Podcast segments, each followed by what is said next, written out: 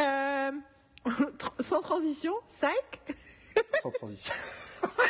Ça, c'est- du- deux, deux scènes, deux ambiances. tu vois, ça aurait été plus facile avec Bob l'éponge. C'est clair. Euh, I need a break. I need to pee. Ok, pas de souci.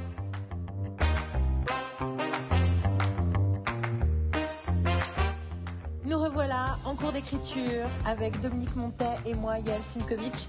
C'est le dernier volet de notre ADN sériel. C'était la fin de la course. Alors, euh, vous aurez euh, d'abord Psych, puis ensuite vous aurez une longue discussion où on décide de réenregistrer euh, le lendemain. Et puis finalement, je vous annonce que je vais poster l'épisode le 31 décembre. Et puis finalement, j'ai fait autre chose. Bon, c'est pas grave, les aléas de l'écriture, les aléas de la création. Mais voici donc la fin de notre liste. Je parle de Psych, Dom parle de Deadwood, ensuite je parle de Brooklyn Nine-Nine, des séries trop méconnues ou euh, pas assez reconnues en tout cas. Et du coup, euh, voilà, un vrai plaisir de parler de ces séries et de les défendre. Euh, et, bah, et puis aussi bonne année, hein, parce qu'on est en 2023. Donc euh, je vous souhaite euh, une excellente année 2023 pleine de créativité, d'écriture et de succès euh, et de bonnes séries à regarder, à écrire. Voilà, c'est la suite et fin. On commence par ça.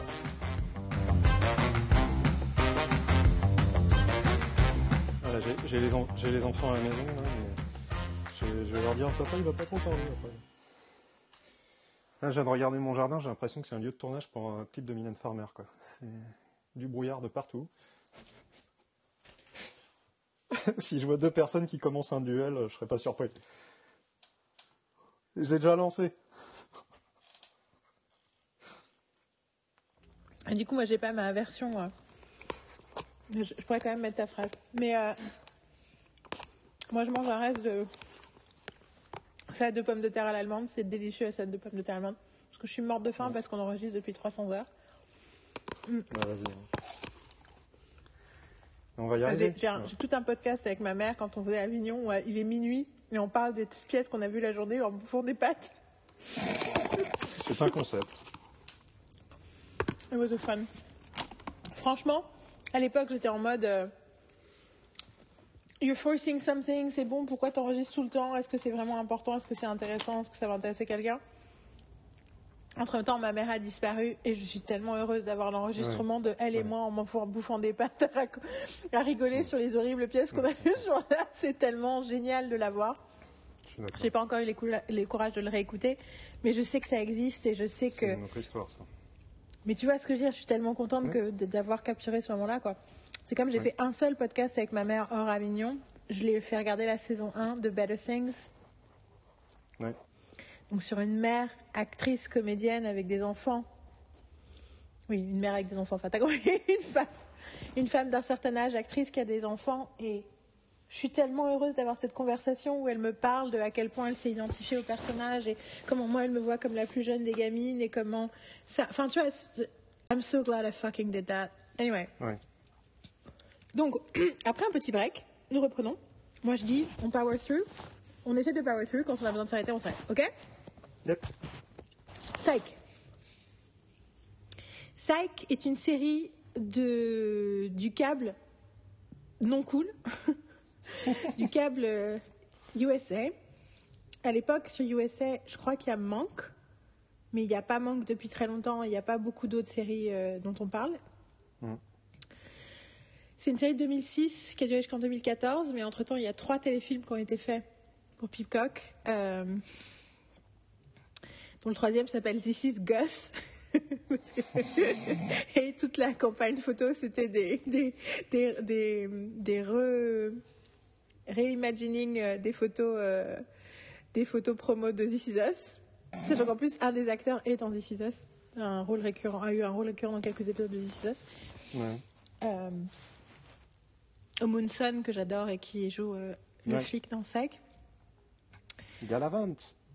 Et Galavant. Oh, mon Dieu, merveilleux Galavant. Euh, c'est une série avec qui j'ai eu des débuts compliqués parce que j'ai mis des années à vraiment euh, tomber dedans.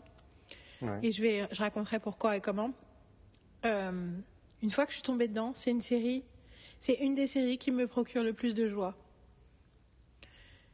Euh, une des raisons pour lesquelles je l'ai regardé un nombre incalculable de fois. Je ne sais pas combien de fois j'ai regardé Psych.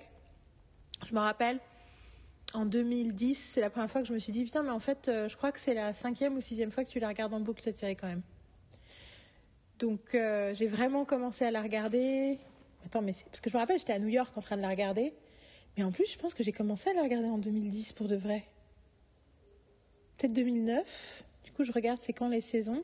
Parce que je sais exactement à quel épisode je m'y suis mis pour de vrai. Ouais. Euh, aux États-Unis, la quatrième saison, 2009, c'est ça. J'ai commencé à la regarder en octobre 2009. Du coup, ma première question, avant que j'en parle, c'est As-tu vu Psych J'ai vu euh, une saison. J'ai mangé un bout de fromage pendant que tu parles. Première saison. Première, Première saison. saison. Ouais. Est-ce que tu l'as vu à l'époque? Non. Je l'ai vu après que tu m'aies conseillé de la voir. C'est vrai? Uniquement. Oui. Je me suis dit, tiens, je vais tester. Et est-ce qu'on en a déjà parlé euh, depuis ou pas du tout? De? Je mange du fromage. Oui. Est-ce qu'on en a déjà parlé depuis ou pas du tout? Bah, je crois pas. Je crois pas, en effet. Interesting. Du coup, tu l'avais mis à l'époque où on avait décidé de faire 5 minutes sur certaines séries et 15 minutes sur d'autres. Je crois même que c'était 1 minute 30 Ah. whatever. Oh, la naïveté. Tu avais choisi de me demander. On, on- on choisissait Ouais. l'un pour l'autre euh, sur de quelle série il fallait qu'on parle le plus longtemps et tu m'avais demandé de parler plus longtemps de, de Lois et Clark, de The West Wing et de Psych. Et, tu m'avais, et du coup, Euh, euh, Je suis curieuse de avec quoi tu as tu as tu attaques ce chapitre du podcast? Quelles, quelles attentes, quelles réflexions, quelles pensées, quelles opinions, enfin tu vois. Quelles, quelles attentes euh, En fait, c'est un peu la même que sur Lois et Clark. Euh, même si j'ai pas le même rapport à la série, parce que Psych, je l'ai vu, j'ai vu les épisodes il n'y a pas si longtemps que ça. Lois et Clark, ça commence à remonter. Euh, et, euh, et Psych, en fait, euh, je suis pas tombé dedans dans le sens où il fallait impérativement que je vois les, autres épisodes. Je vois très clairement les qualités. Je vois que c'est une série très intelligente.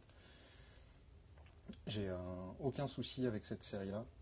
Maintenant, j'aime bien quand justement quelque chose qui est défini comme étant pas euh, euh, comment dire, du, du haut niveau télévisuel. J'aime beaucoup entendre parler des, euh, parler des gens intelligemment euh, de quelque chose qui n'a pas l'air d'être euh, un, un point fort culturel. J'aime beaucoup ça parce que, en fait, enfin, personnellement, c'est là où j'apprends le plus de choses. En fait. Par exemple, quand, quand j'entends Sullivan Le Postec parler de soap, j'apprends Mhm. quelque chose. Est-ce que pour autant je vais regarder des soaps? Pas forcément, mais j'apprends des trucs. Et donc c'est pas le la série soap dont tu parlais, tu veux dire les soaps en général. Les soaps en général, oui, tout à fait. D'accord, donc non, non, pas soap. série- il y a euh, une sitcom ouais, qui s'appelle ouais. Soap. J'aimais beaucoup. J'aimais beaucoup soap. Ok, non, juste pour clarifier. Mais euh, ok. Euh, Donc, euh, et et il y a beaucoup de gens que j'aime beaucoup dans, dans Psych. Et, euh, j'aime le principe de départ. Euh, euh, comment dire, c'est un petit peu. euh, euh, comment expliquer il y, a, il y a tellement de liens avec Scooby-Doo, c'est clair. Scooby-Doo et, Sky, et Psych, que ça me vient. Mais il y a- ouais, il y a plein de gens que j'apprécie. Edmondson, on, on en a parlé. celle qui. euh, qui joue euh, son acolyte euh, Maggie Lawson, Maggie Lawson, Maggie Lawson, que, que j'aime beaucoup Lawson. et que j'avais adoré dans Back in the Game. Ouais. Euh, donc, euh, donc voilà, je, je suis toujours preneur de- d'apprendre des trucs, donc là, je pense que ça peut, ça peut aider Donc, pas mal de gens. Là, on est dans une situation où mon rapport émotionnel est tellement énorme que je sais que j'ai toujours beaucoup de mal à expliquer aux gens Ouais. pourquoi j'aime Sag. Dans le sens pas où je manque de raisons, j'ai plein, plein, plein de raisons. Mais à essayer de. Entre-temps, tu vois, j'ai mis des années et des années, mais j'ai réussi à clarifier pourquoi. Comment expliquer mon amour de Buffy Comment expliquer mon amour de Fred En fait, c'est vrai que c'est aussi parce que j'ai moins d'entraînement. Mhm. Euh, on a fait un podcast Geek en série euh, de 5 heures sur SEC que je vous invite à écouter, même si je l'ai réécouté récemment. parce que euh, Florian Echeverry m'a demandé, m'a demandé un truc par rapport à ça, et j'ai réalisé qu'il avait jamais vu la série, et il m'a demandé, euh, je sais pas quoi, si j'avais écrit un truc dessus, et j'ai dit non, mais j'ai fait ce podcast, j'ai réécouté le podcast, et en plus, c'était une période difficile pour moi. Et du coup, j'ai l'impression que je suis infecte avec mes deux charmants hôtes. Donc, du coup, j'ai en réécoutant le podcast, j'aurais envoyé une lettre d'excuse en disant, j'arrête pas de vous couper la parole en mode, oui, non, mais c'est pas ça, oui, non, mais d'accord, mais c'est pas ça qu'on est en train de dire. J'étais là, mon Dieu. Euh, pour le coup, j'ai eu, elle m'a fait, euh, m'a répondu, mais pas du, c'est pas du tout le souvenir que j'ai de cette conversation. Je te rassure, je fais OK, parce que j'ai un peu l'impression de vous avoir empêché d'exister.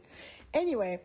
Mais ce toi, tu, tu fais des lettres d'excuses quand tu es infect avec des gens euh, sur des trucs. Moi, j'arrête juste de, de, les voir. Bah en fait, mais moi carrément, en plus, j'ai posté dessus. En fait, j'ai posté dessus sur Instagram en disant ah tiens, je suis en train d'écouter ça. Et après, j'ai fait ah, plus je m'écoute, plus je me trouve désagréable. Fair warning.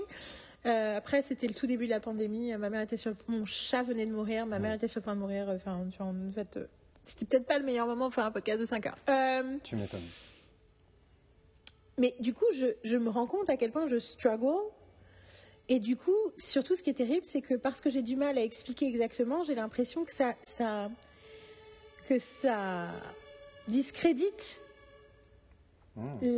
l'importance de ce que j'ai à dire sur cette série. Donc, euh,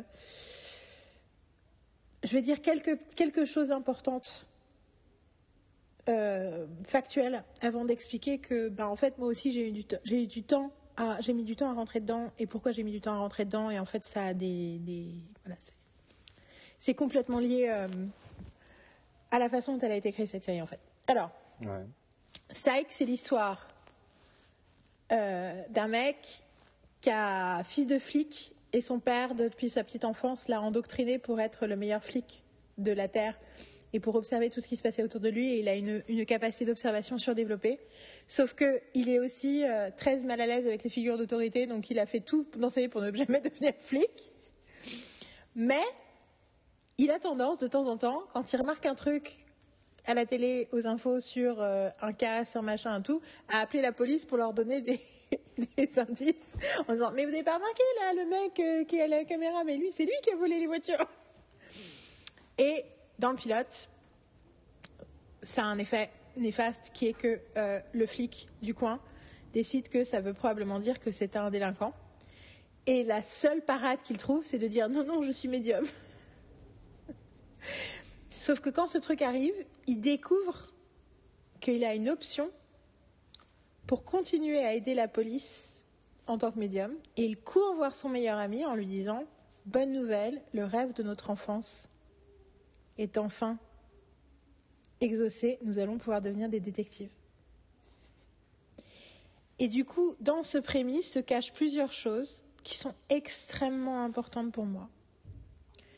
Point numéro un, pourquoi j'adore cette série, pourquoi je m'identifie tellement à cette série, pourquoi ça me fait tellement du bien cette série. après, il y a l'idée que il y a huit saisons et qui développent, font avancer tous les personnages, toutes les histoires, que plus la série avance, plus c'est intelligent, plus c'est drôle, plus c'est méta, mais aussi plus c'est personnel, émotionnel. Ça tire les conséquences de ce que ça crée narrativement. Ça va jusqu'au bout, ça transcende, la fin est une vraie fin. Enfin, toutes ces raisons-là qui font que mon amour de départ est complètement valorisé et gratifié par la suite. Je veux dire, la saison 5 est incroyable. de la saison 1 à la saison 5, c'est de mieux en mieux tout le temps. Et après, il reste sur un plateau d'excellence avec quelques dips, mais franchement pas très graves et des moments euh, légendaires jusqu'au bout. Et une super fin. Donc, euh, genre, accroche-toi pour trouver une autre série qui arrive à faire ça. Euh, et puis plus ça va, plus ils font plaisir, donc plus tu développes un truc. Mais ça, c'est vrai. Donc, plusieurs aspects. Un, c'est l'histoire d'un surdoué.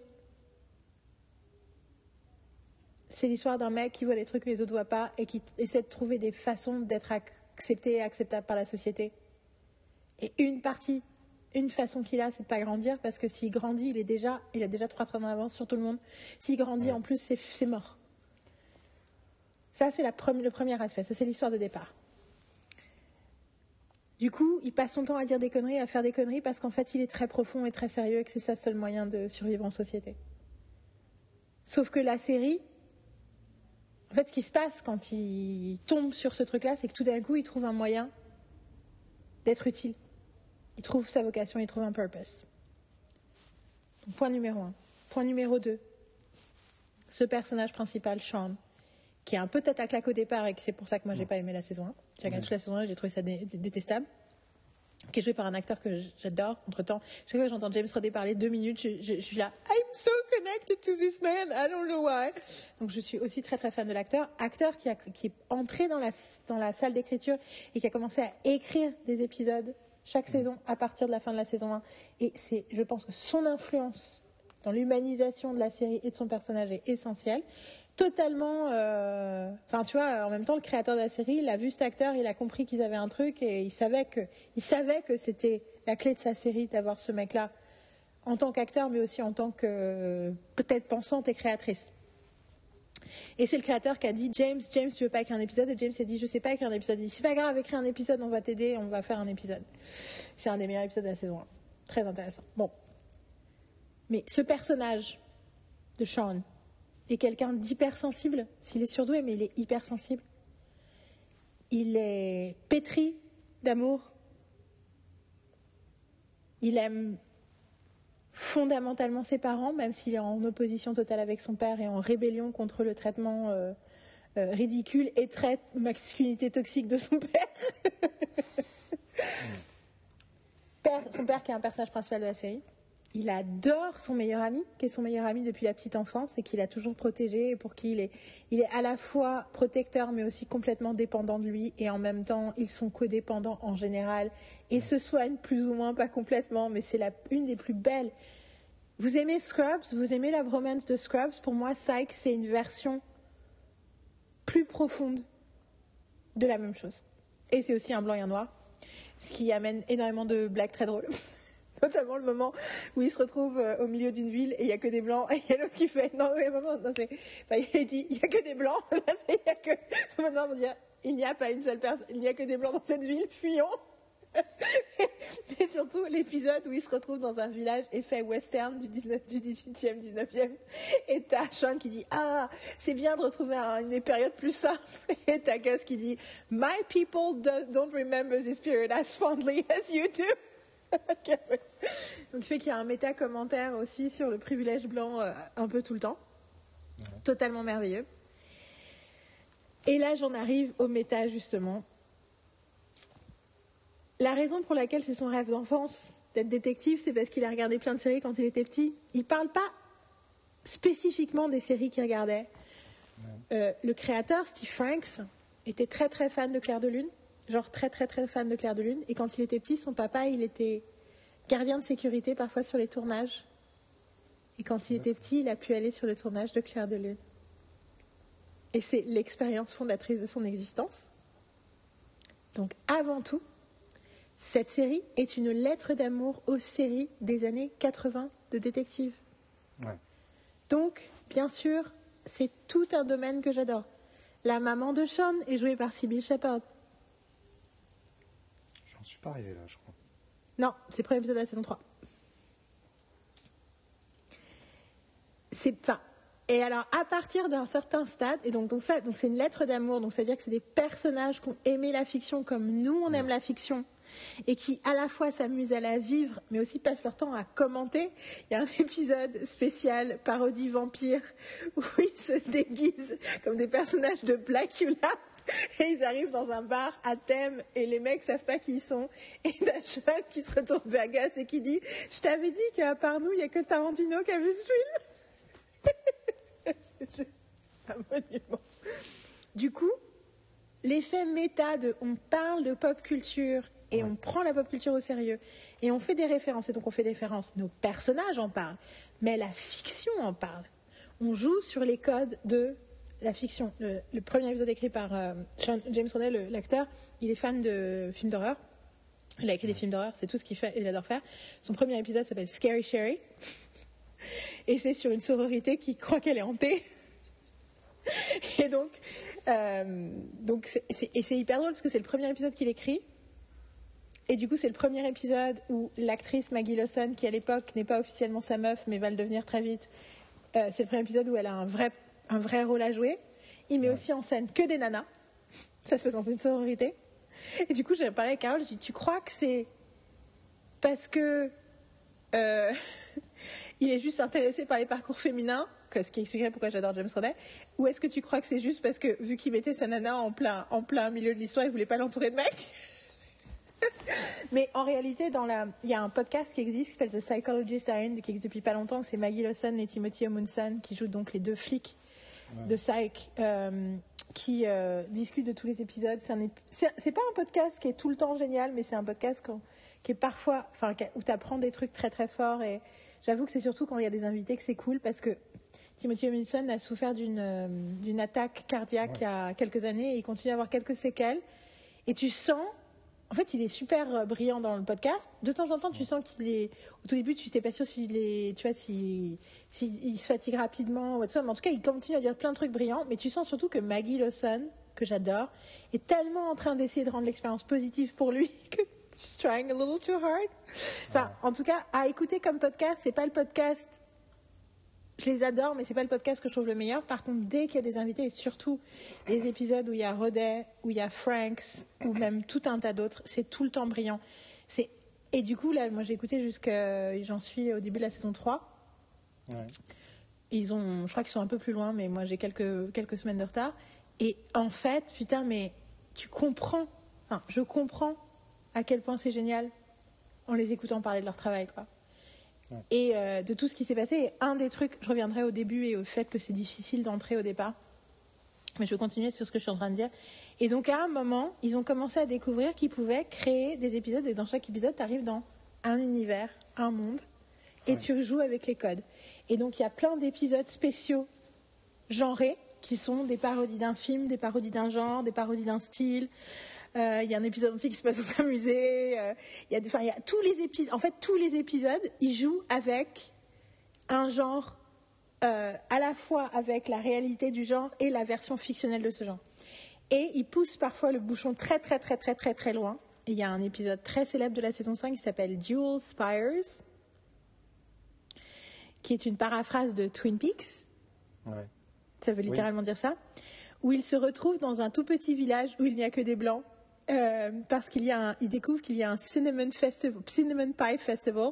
S'il y a bien un truc qui fait réagir Sean et Gus, c'est quand il y a de la bouffe qui se Et ils arrivent et ils découvrent au début euh, un corps dans le lac. Et ensuite, il y a en gros, je sais pas, une dizaine, je pense, d'acteurs de Twin Peaks qui jouent dans cet épisode-là. Et en gros, le générique, c'est la reprise du générique chantée par Julie Cruz, celle qui a chanté le générique de Twin Peaks. Mais donc c'est I know, you know.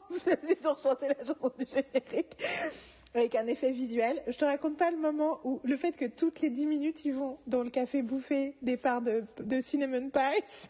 Et dans un moment où ils disent à Maggie Lawson, tu devrais goûter la tarte, tu devrais euh, te, commander une, euh, slice. Elle fait I did, you ate it. complètement.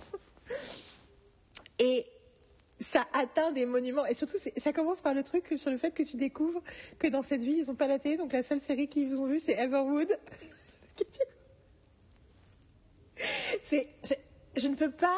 enfin, tu vois, c'est inimaginable d'essayer de commencer à expliquer le, la quantité de, de, moments légendaires, brillants, fantastiques dans cette série. Euh, je dirais que. Mais et rien n'est gratuit. Rien n'est gratuit. Tout raconte quelque chose, dit quelque chose, tout pousse. Le moment où tu dis putain les gars, la blague, elle va commencer à devenir vieille, et ben tout d'un coup, ah non, on va devenir sérieux. Non, on va dire un truc profond. Non, en fait, on prend au sérieux l'évolution de nos personnages. en fait, il se passe des vrais trucs. Et c'est des vraies personnes. Et euh, et oui, on fait un épisode entier euh, inspiré par les films de Stanley Kubrick. Où à un moment, mec est dans le truc, il regarde dans le couloir et il y a deux, deux twins, mais vieilles, deux dames qui sont habillées pareil comme une petite fille.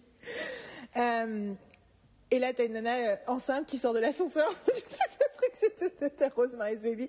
Et ce qui est génial, c'est que ça marche même si tu comprends pas les références. Ouais. Et tu vois, par exemple, il y a un truc que je n'ai jamais compris dans le dernier épisode tu as une scène et tout d'un coup, tu vois Val Kilmer. Ouais.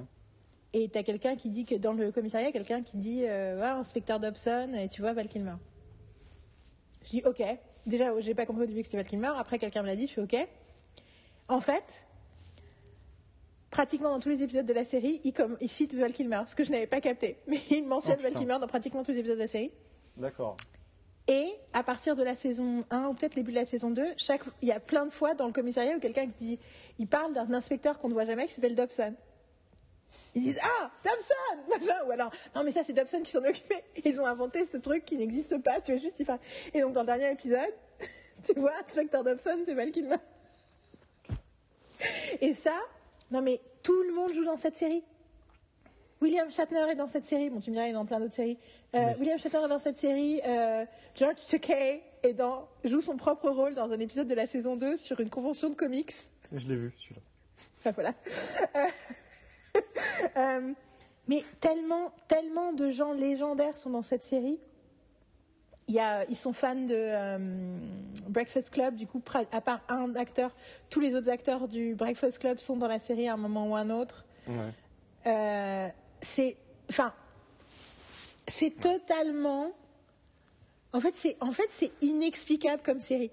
Et d'ailleurs, quand tu les entends, en plus ils, ils tournaient à Vancouver, tu t'entends, t'as l'impression qu'ils étaient dans une bulle à Vancouver à faire leur truc à la con. Et alors, ce qui est, donc, ce que j'ai appris par le podcast, non, le, le truc c'est, t'allais dire un truc. Dis, dis tout ce que t'allais à dire, je, je continue après.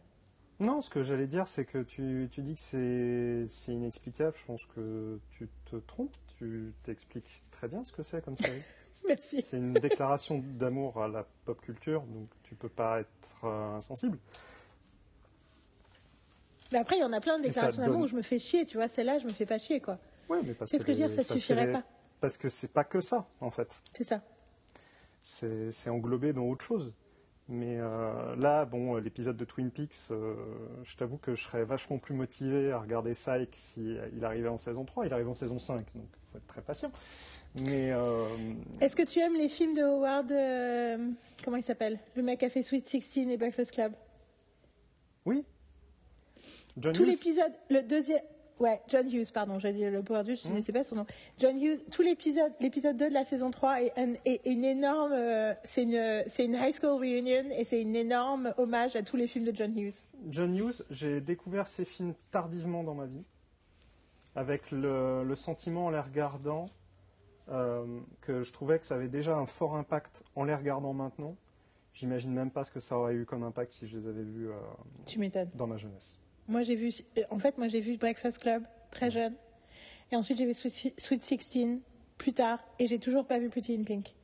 Mais il y a un moment où t'as Sean qui fait Ah Mais depuis le début, je crois qu'on est en train de faire dans, dans Sweet 16. Mais en fait, on est dans Pretty in Pink.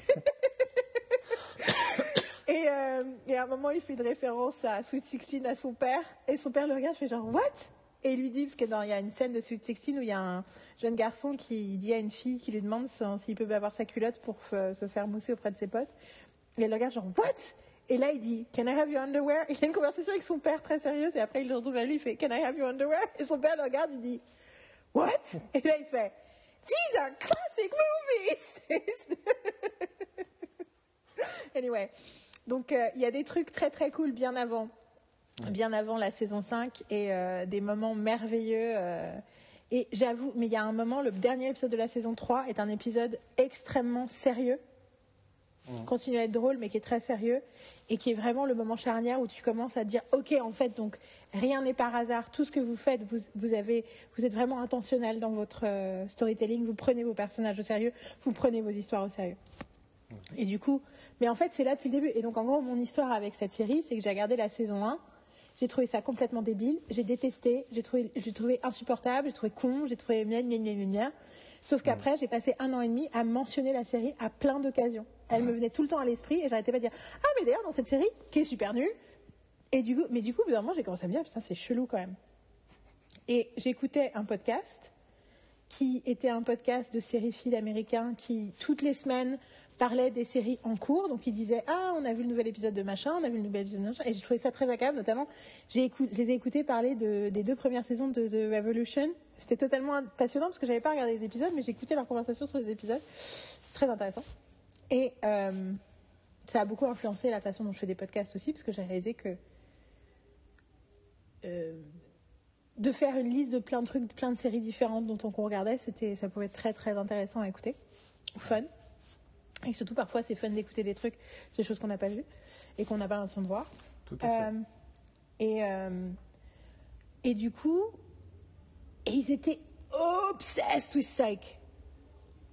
Genre, chaque fois qu'ils en parlaient, ils disaient Bon, on va parler de Psych. Ah, Psych Alors, j'ai déjà regardé trois fois l'épisode. Machin, je me suis dit, ah, mais ils ont fumé des la drogue, en fait. Ces gens-là ont des problèmes mentaux graves. Pourquoi est-ce qu'ils voudraient une série aussi con? Tu vois, Vraiment, j'étais comme ça.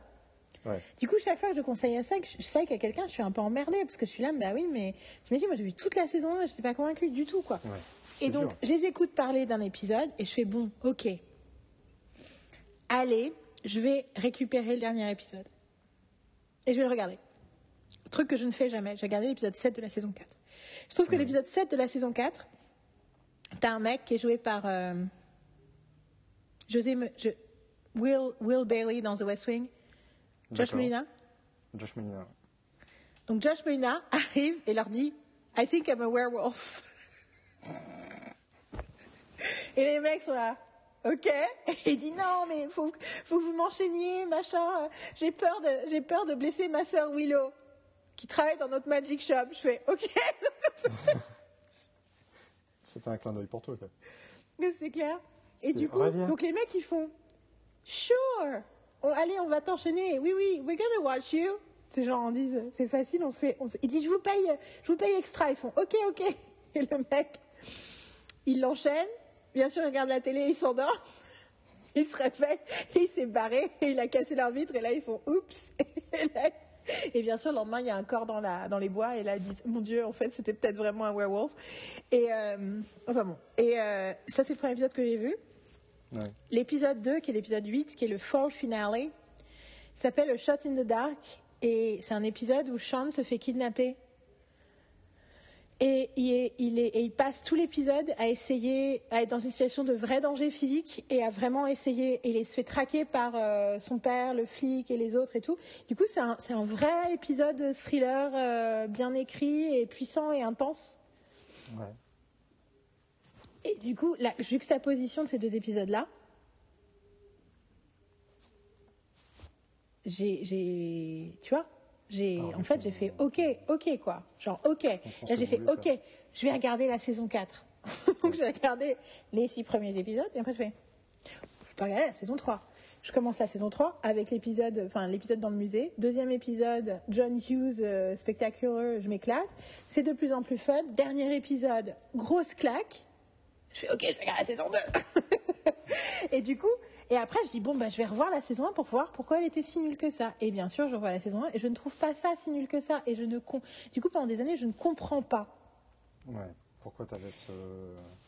Et puis j'écoute le podcast et je re, re, re, re- revois la saison 1 et je réalise, mais en fait, à la saison 1, ils font n'importe quoi. Ils savent pas qui ils sont, ils inventent. Ils sont tellement en train d'inventer qu'ils tentent plein de trucs. Et j'entends James Roday dans le podcast dire non, mais à la saison 1, on ne savait pas écrire un mystère. Donc on faisait une juxtaposition de scène et à la fin, t'as Sean qui expliquait tout. Ouais. Ouais, c'est vrai. Et là, il y a un des prods qui vient au milieu de la saison 1 dans le podcast et qui dit non mais en fait, à l'époque à USA, il y avait deux personnes au département fiction. Donc oui, ils nous ont laissés tranquilles, mais c'est parce qu'ils avaient personne pour regarder, pour checker. Ouais. Ils nous ont laissé faire ce qu'on voulait parce qu'ils parce qu'ils étaient pas, ils n'avaient pas le staff pour être au-dessus de nous et nous. Et c'est exactement ce qui s'est passé à HBO, moment, même jusqu'au moment de Soprano et The Wire. Ouais. Et c'est exactement ce qui s'est passé à la WB quand Buffy a commencé. C'est que des séries qui ont existé parce qu'à ce moment-là, la chaîne n'a pas la force de frappe nécessaire pour micromanager cette série. Du coup, la série a le temps de se trouver. Et, euh, et ouais, ils découvrent, euh, ils apprennent leur métier en le faisant. Et du coup, ça explique pourquoi. Il y avait plein de trucs bizarres. Autre truc, dans la dernière audition de James Roday pour convaincre la chaîne, il a fait tout un, il a fait le pitre à faire euh, d'avoir une vision et de faire ah, enfin tu vois tout le truc et tout. Ce qui moi le truc qui m'énervait le plus quand j'ai regardé la saison 1, c'était insupportable. Je trouve chaque fois qu'il faisait un truc genre I see something, ah enfin tu vois c'était insupportable. Mm. Je- les gens qui n'ont pas le visuel de ce podcast. en gros, il, tout d'un coup, il a la- le bras qui s'agite et puis d'un coup, il se retrouve projeté contre un mur et il fait Je sens la voix, machin et tout. Et en fait, tu comprends qu'il était un peu obligé de faire ça parce que c'est ça qui a plu à certaines personnes de la chaîne et donc c'est ça qu'il voulait qu'il fasse. Ah, d'accord. Et que lui-même, il hated it et que plus il a pu, plus rapidement il a pu arrêter de faire ça. Et à la saison 5, il fait même plus semblant d'avoir des visions. Parce que des fois, tu dis, t'as une vision? Il fait, euh, ouais, oui. Et ça m'amène au truc euh, profondément que j'adore dans ce personnage, c'est que c'est un personnage profondément sceptique. Oui. Il fait croire qu'il est médium, mais en réalité, il n'est absolument, à part qu'il a envie de croire aux aliens, ce qu'il dit à un moment. Ils font un truc d'alien et il dit Bon, il faut faire, qu'on fasse très attention aux gosses parce qu'en fait, on a très envie de croire que c'est vrai. Donc, on n'est pas Mais du tout. encore, c'est encore un clin d'œil euh, à la pop culture. Le I Bah. want to believe d'X-Files. Exactement. Non, mais c'est exactement ça. Mais en général, l'idée c'est que Gus il croit qu'Elvis est toujours Ouais. vivant, que machin, et qu'il croit au fantôme, machin, et, et, et Sean est là, mais non, mais non, Gus, il n'y a pas de fantôme. D'ailleurs, du coup, tu as vu Scary Sherry, le dernier, l'avant-dernier épisode ou le dernier épisode de la saison 1. Du coup, tu dois, tu- tu- je sais pas si tu t'en souviens, mais donc à la fin, ils vont dans une maison, entre guillemets, qui est censée être hantée. Et en fait, quand ils étaient petits, ils étaient dans la voiture du père de Sean, flic, et ils ont cru voir une nana se jeter Ah oui. oui ok. du haut d'un bâtiment et du coup ils ont créé un mythe urbain s'appelle Scary Sherry. Et en fait ils découvrent qu'elle n'est jamais morte et que c'est eux qui ont créé le mythe urbain. Et leur réaction c'est That's so cool. Mais du coup cette maison continue à avoir la réputation d'être une maison hantée. Il y a quelqu'un qui meurt au début de l'épisode il y a une enquête machin et à la fin de l'épisode ils sont amenés à aller dans ce lieu pour sauver quelqu'un et Gus fait une liste de règles quand ils avant qu'ils rentrent dans la maison genre tu ne dois jamais me laisser seule parce qu'en gros, je suis le personnage noir, donc c'est moi qui vais mourir. Donc tu ne dois jamais me laisser seule dans une pièce. Ouais, il fait tout un truc. Sauf que, en fait, il se coince le pied quelque part. Du coup, Sean doit le laisser derrière. Et donc le truc est résolu. Bien sûr, il n'y a pas de fantôme. C'est Scooby-Doo, Ouais. machin et tout. Moment, tu revois quelqu'un qui dit un truc. Il dit Toi aussi, t'as un meilleur ami. Et là, il fait Oh my god, Gus Et là, tu vois Gus qui est tout seul dans sa maison qui fait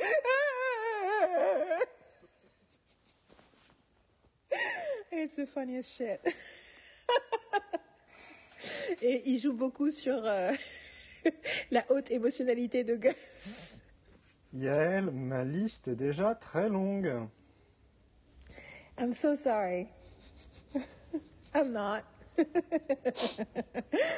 mais euh, mais et ce truc-là, c'est rigolo d'ailleurs parce que c'est un truc que j'adore dans la série récemment ils en parlaient dans, le podcast et clairement eux ils n'ont pas compris ça sur Sean et ça m'a énervé. J'avais envie de leur écrire une lettre genre non les gars, Sean is a skeptic.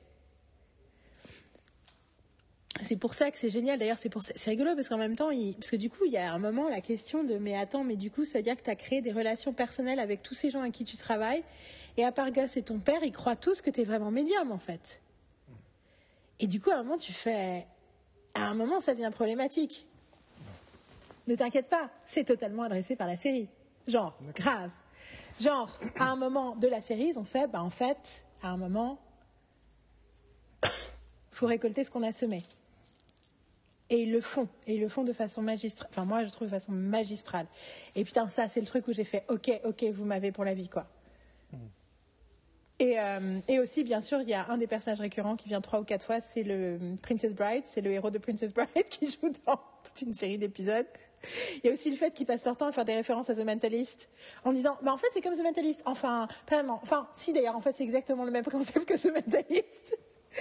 Mais en ne disant que du bien de The Mentalist, en ne disant jamais de mal de The Mentalist. Se Et, euh, et The Mentalist, c'est une série qui, a un- qui semble similaire au départ et qui surtout est, est arrivée après et a été un énorme succès alors que Psych, c'était le degré. D'ailleurs, il y a un moment, il y a quelqu'un, il faut un truc. Genre la saison 2 ou la saison 3, il y a Gus qui dit un truc et il y a quelqu'un qui dit Ouais, vous êtes un peu, euh, vous êtes un peu insupportables tous les deux quand même euh, avec là, vos petits jeux là, vos petits trucs de gamin là, à un moment, c'est fatigant. Et t'as Gus qui fait Hey, who are you? Entertainment Weekly? Et du coup, tu, et c'est là que, et du coup, dans le podcast, ils ont dit, dans le podcast, ils ont dit, bah, en fait, il y avait un critique à les premières années de The Weekly étaient vraiment, euh, les a vraiment cassés énormément. Ouais.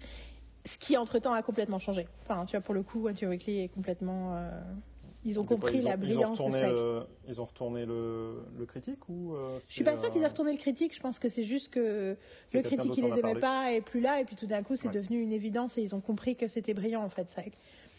Et, euh, et donc, ouais, c'est une. euh, c'est. euh, et surtout, c'est une super comédie. Donc, tu peux la regarder 250 fois et rigoler autant.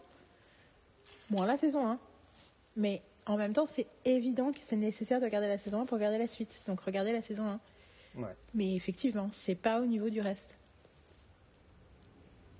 Toi, c'est bien, tu l'as déjà vu? La saison 1, ouais. ouais. Bon, m'y remettrai un de ces quatre.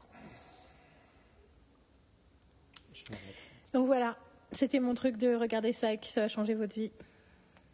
Mais tu sais, c'est ces séries qui deviennent des amis doudous, quoi. Ouais, bien sûr.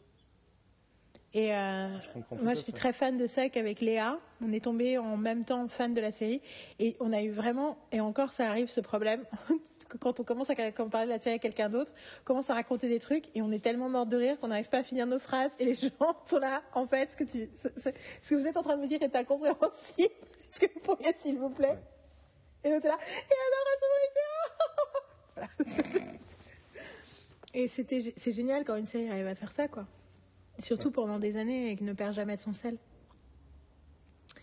Donc oui, faites-vous plaisir, découvrez ça. avec- Et bien entendu, au bout d'un moment, ça commence à être super bien écrit. Et donc c'est aussi un truc euh, qui est euh, fruit d'analyse, où tu peux comprendre des trucs, regarder des trucs sur le développement des personnages, sur le fonctionnement d'un mystère, sur le fonctionnement d'une enquête, sur le fonctionnement de la comédie. Euh, Il y a énormément de trucs. Le montage est très très fort sur euh, l'aspect comique de la série. Ouais. Enfin, ça mérite. Voilà, that's it. Ok. Il est 16h42, Ah, on va finir. Il en reste qu'une. C'est ça, non? Une pour toi et une pour moi. Ah Il en Ça reste fait deux. Ah, misère. Ah. Est-ce qu'on Parce que deux, c'est. Enfin, je sais pas toi, moi, je suis complètement explosée. Du coup, je me dis. Non, parce que tu vois, je me dis, est-ce que parler de Deadwood en disant Oh, ok, next, next, et Brooklyn Night, c'est une bonne idée en fait? Eh ben, écoute, on a encore arnaqué les auditeurs. Ou alors, on fait la fin dans les jours qui viennent avant le 17 et je peux monter tout ensemble. Ouf, ouf. Euh, dur. Je comprends. Ou alors, ça veut dire qu'on fait. euh, on a rendez-vous quand avec euh, Thibaut? I forgot. Théophile. Théophile. Euh, Tout va bien. Je ne sais pas. Euh, merde. Je l'ai Vendredi, je pense. On n'avait pas dit qu'à chaque fois on envoyait des messages pour euh, des emails pour savoir pour pouvoir avoir une trace. On l'a pas fait. Euh, je ne vais pas l'avoir dans WhatsApp. Peut-être dans mon calendrier. Est-ce que je l'ai mis Vendredi. Non. Merde. Bon, bah, il faut envoyer un message. Je suis en train de le Euh, faire. Ok. Sinon, on peut essayer euh, jeudi midi. Pendant ma pause. Demain, tu veux dire? Si t'es. Ok. Je peux, peux me rendre en dé- euh, dispo à midi. Par contre, il faut que je sois parti à 13h50, quelque chose comme ça, parce qu'à 14h, j'ai une réunion. Non, mais de toute façon, il est déjà euh, incroyablement long ce podcast, donc si on pouvait avoir une limitation dans le temps, ce serait bien. Ouais. Pas de souci. Écoute, on fait ça. Mais comme ça, on l'a dans la boîte, et quoi qu'il arrive, après, j'écoute. Si je trouve ça vraiment trop long et que je veux le découper en plus en deux parties, je le découperai en deux parties. Et je ferai dès l'intro, je ferai une intro pour expliquer, et voilà. Ok? Ça me va. Mais là, euh, j'irai pas jusqu'à dire que ça fait euh, Ah, si, ça fait 6 heures six qu'on est au téléphone, mais ça fait fait 6 six heures qu'on est au téléphone, I'm dead. Ouais, moi aussi. Puis là, faut que je m'occupe- faut que je m'occupe de deux, trois choses dans la maison. Mais Envoie-moi tes fichiers. Je, fais, euh, Envoie-moi. je fais des ramen ce soir, donc il faut quand même que. En- Envoie-moi tes fichiers euh, en les appelant 1, 2, 3, 4, euh, 5. Je ne sais pas combien t'as fichiers, mais voilà. OK? It was wonderful, though. We said some very important things, I feel. Et euh, du coup, tu n'auras pas le temps, mais j'ai toujours envie que tu regardes le, le, le, le clip de Anti-Héros. Tu vas comprendre pourquoi, en plus, il y a un truc, ne lis rien dessus, mais tu vas comprendre pourquoi il y a un truc spécifique qui, toi, va te faire sourire. Et puis la chanson dure 3 minutes, le clip dure 5 minutes parce qu'il y a un moment, une pause au milieu, mais euh, c'est pas, voilà, c'est 5 minutes. Et je suis, en fait, j'ai une pensée esthétique, référence quand j'ai regardé le film, quand j'ai regardé le clip, et je me demande si tu vas voir la même. Voilà. Au-delà du fait que c'est que voilà, c'était leur Swift et j'adore, mais on s'en fout, ça c'est pas la question. I, I need to go because I'm gonna collapse. So, um, bye. À demain. Ciao. C'est parti et ça module. Tout va bien. C'est parti aussi pour moi. Donc, nous avons fait le plus long break. Nous avons fait un break de. Ah, écoutez, écoute, je crois qu'il était 17h quand on a terminé hier et il est midi aujourd'hui. Ouais. Donc, euh, nous avons un- 19h. Et ça fait 19 J'étais là, il était 19h Non, ça fait 19h. Et on fait un break parce qu'en 19 fait, on n'avait plus, plus le temps et plus l'énergie. Euh, et du coup, c'est rigolo parce que hum, vous nous retrouvez après ce break pour parler de dernière série, mais il s'est passé des trucs entre hier et aujourd'hui, et notamment, il y a eu des influences de ce podcast sur nos habitudes parce que de- tu m'as envoyé une photo qui sous-entend que tu as, regardé des trucs hier soir qui étaient euh, inspirés par nos, nos conversations. Donc, Pas du tout. vas-y, dis-le, dis-le, Dom. Qu'est-ce que tu as regardé hier? J'ai regardé la première partie euh, d'un téléfilm d'ouverture ou mini-série, ça dépend comment on se, on, on se positionne, de Battlestar Galactica. Et c'était comment? Euh, mieux que dans mon souvenir en fait. Ah ouais, tu avais l'impression que le début Ouais. était moins fort que ce que tu. Ouais, exactement. Ouais. Je sais pas pourquoi j'étais resté sur l'idée que euh, le, la mini-série était faiblarde et qu'après, en saison 1, ça démarrait vraiment. Or, euh, non. Non, non, c'est C'est génial. déjà costaud euh, d'entrée de jeu. J'adore t'as des, euh, t'as des séquences en fait que j'avais vues d'une manière à l'époque et que je vois d'une toute autre manière aujourd'hui. Je me trompe peut-être, mais je sais pas si tu te souviens. T'as 6 donc qui est une des une des silons, au- la- enfin le, silon principal presque. Et puis la première qu'on rencontre est celle qui va continuer à être extrêmement Voilà. importante. Et ne, on n'a pas encore spoilé la nature des silons, donc on disons juste la silon principale, ouais, 6. Voilà, et celle qui est dévoilée d'entrée de jeu, donc il n'y a pas de spoiler, euh, qui est sur Caprica et qui euh, se mêle euh, aux humains et qui tombe sur un nouveau-né Mhm. qui prend dans ses bras tout ça, qui fait des remarques très, très creepy. Qu'est-ce qu'il a l'air fragile. et euh, Et la madame est là, ok, ok, give me back my baby. Plus ou moins. elle dit tu T'en fais pas, tu vas pas pleurer longtemps. Alors évidemment, on sait pourquoi, parce qu'ils vont faire sauter Caprica. Mais sur le- euh, en fait, l'action d'après, elle lui brise le cou. Yeah. Elle se barre. Je sais parce que je l'ai vu, euh, je l'ai, enfin, je l'ai, je l'ai vu récemment et on l'a regardé sur grand écran, donc je, je vois très bien le, ouais, je me rappelle très bien. Et premier visionnage que j'avais, c'est on montre l'inhumanité du silence. Alors qu'en réalité, non, c'est le contraire. Deuxième visionnage, Quelle ah humanité bah non, elle est humaine. Elle veut pas que cette, Elle a de l'humanité. elle veut pas que cette, elle veut pas que cet enfant souffre. Yeah. Exactement. Elle lui. Elle, Et là, comment et si on n'avait elle pas réussi à vendre protège. la série, là, on l'a, on l'a vendu. Donc, dans les premières minutes, un nouveau-né se fait briser la nuque. Yeah! Fun! C'est c'est géné- c'est généralement signe d'une excellente fiction, bien. Euh, donc, euh, oh, il est ironique, hein. Je vous préviens, hein. Nous, on n'est Ouais. pas. euh, voilà. Mais non, mais c'est effectivement. euh, Et puis, Elle c'est rigolo parce que elle, pour elle, euh, l'actrice, dont j'ai oublié le nom, euh, c'est le premier vrai rôle qu'elle a. Trisha Helfer. Trisha Helfer, merci. C'est le premier vrai rôle qu'elle a. Jusque-là, elle est mannequin et elle a très envie Ouais. d'être actrice. Mais il lui donne une chance et en fait, elle est époustouflante du début à la fin de cette série. Et je ne spoilerai pas, mais elle, elle joue énormément de choses très différentes dans cette série. Exactement. Et c'est oh, c'est une des grandes joies de cette série, c'est d'avoir découvert bah, les acteurs en général euh, sont incroyables. Alors moi, ce que j'ai fait hier, c'est que j'ai écouté deux épisodes du podcast The Psychologist Are In sur Psych. Et du coup, vu que j'ai commencé un peu tard, du coup j'ai du coup, je me suis endormie très tard. C'était la faute de James. Rodet. Et, euh, et du coup, ça m'a fait penser à. J'ai eu trois pensées, euh, genre, Oh, j'ai pas dit ça, j'ai pas dit ça, j'ai pas dit ça. Donc je voulais les préciser. Donc la première pensée, c'est j'ai commencé à raconter que quand que le premier épisode euh, écrit par James Roday, il a fait en sorte que ça.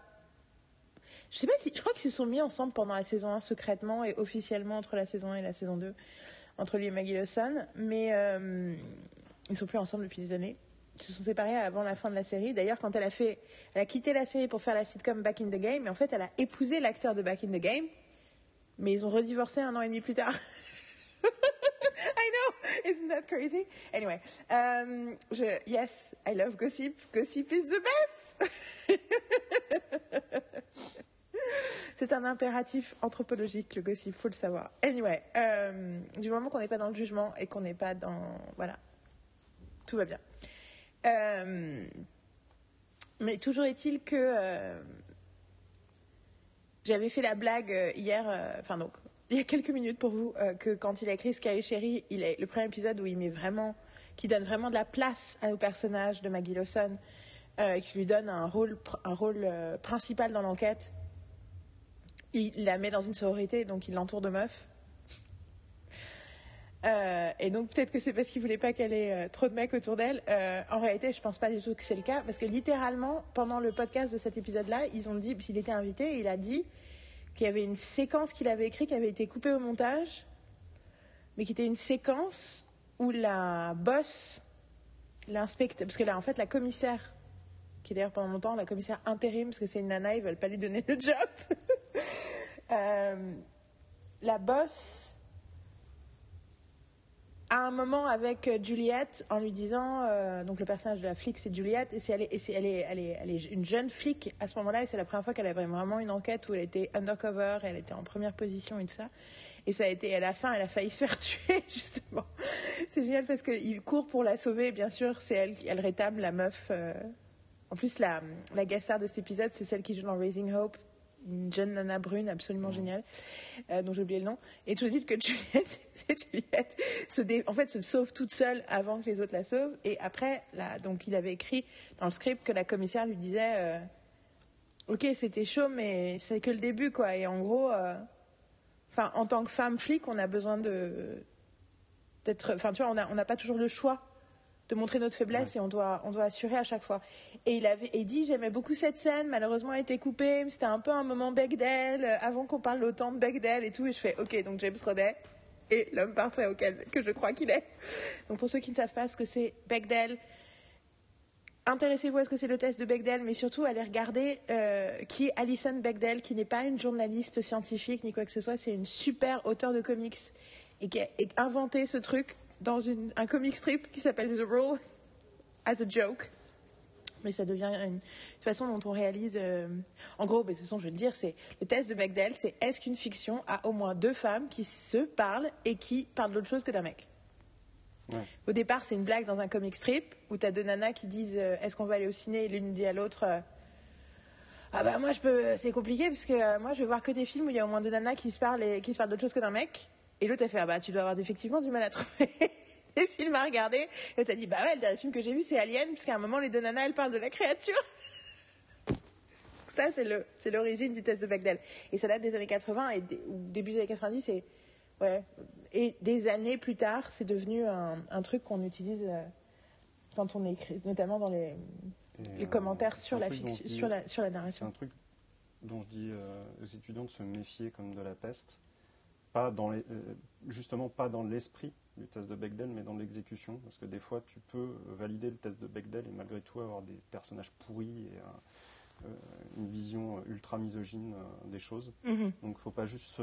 Enfin, c'est bien, c'est un bon outil de mesure, mais c'est presque plus un outil de mesure pour montrer ce qui fonctionne pas que pour valider. C'est ça, c'est un diagnostic, c'est pas autre chose. Et, c'est un diagnostic systémique, c'est-à-dire que bien entendu l'idée c'est pas de juger toutes les œuvres qui ne répondent pas à ce truc, c'est de se rendre compte que parce qu'il y a un nombre incalculable d'œuvres, notamment de films, qui ne répondent pas à ce truc, ça sous-entend quelque chose de problématique dans la façon dont on représente les femmes, vu qu'on ne les représente pratiquement que comme des objets de désir plutôt que comme des personnes qui ont des vies.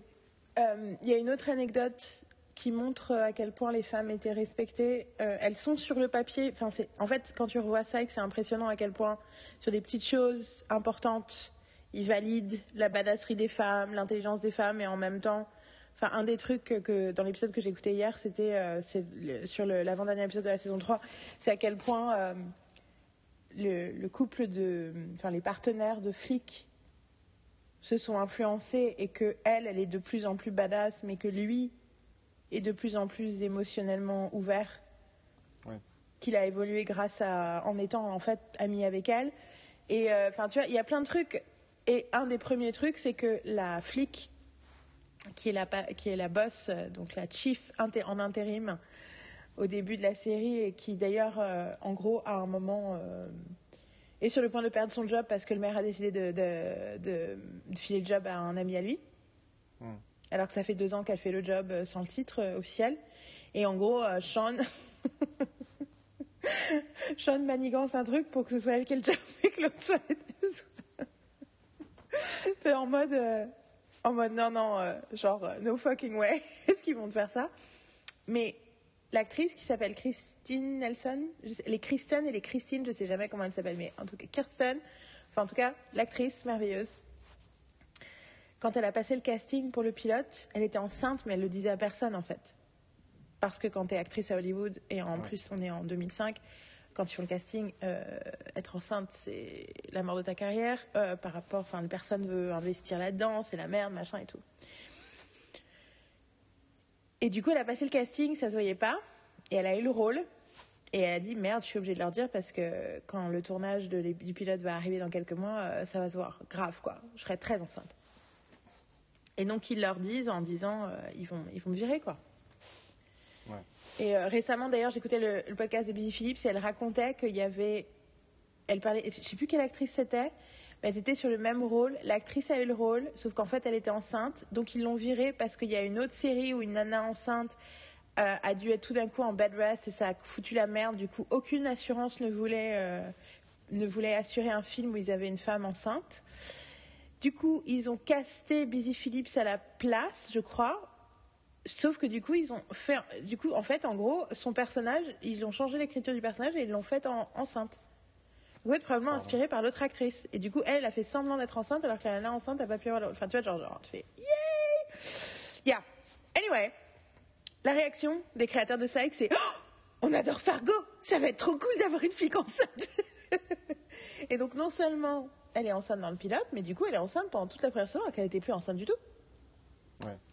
Mais franchement, je pense que quand tu sors de couche, pouvoir avoir un, faux belly, alors au début c'est lourd, mais en même temps, ça veut aussi dire qu'on n'a pas les mêmes attentes, on ne va pas te filmer pareil, on n'a pas les mêmes attentes de ton corps. Enfin, c'est aussi, enfin moi je pense que c'est aussi cool.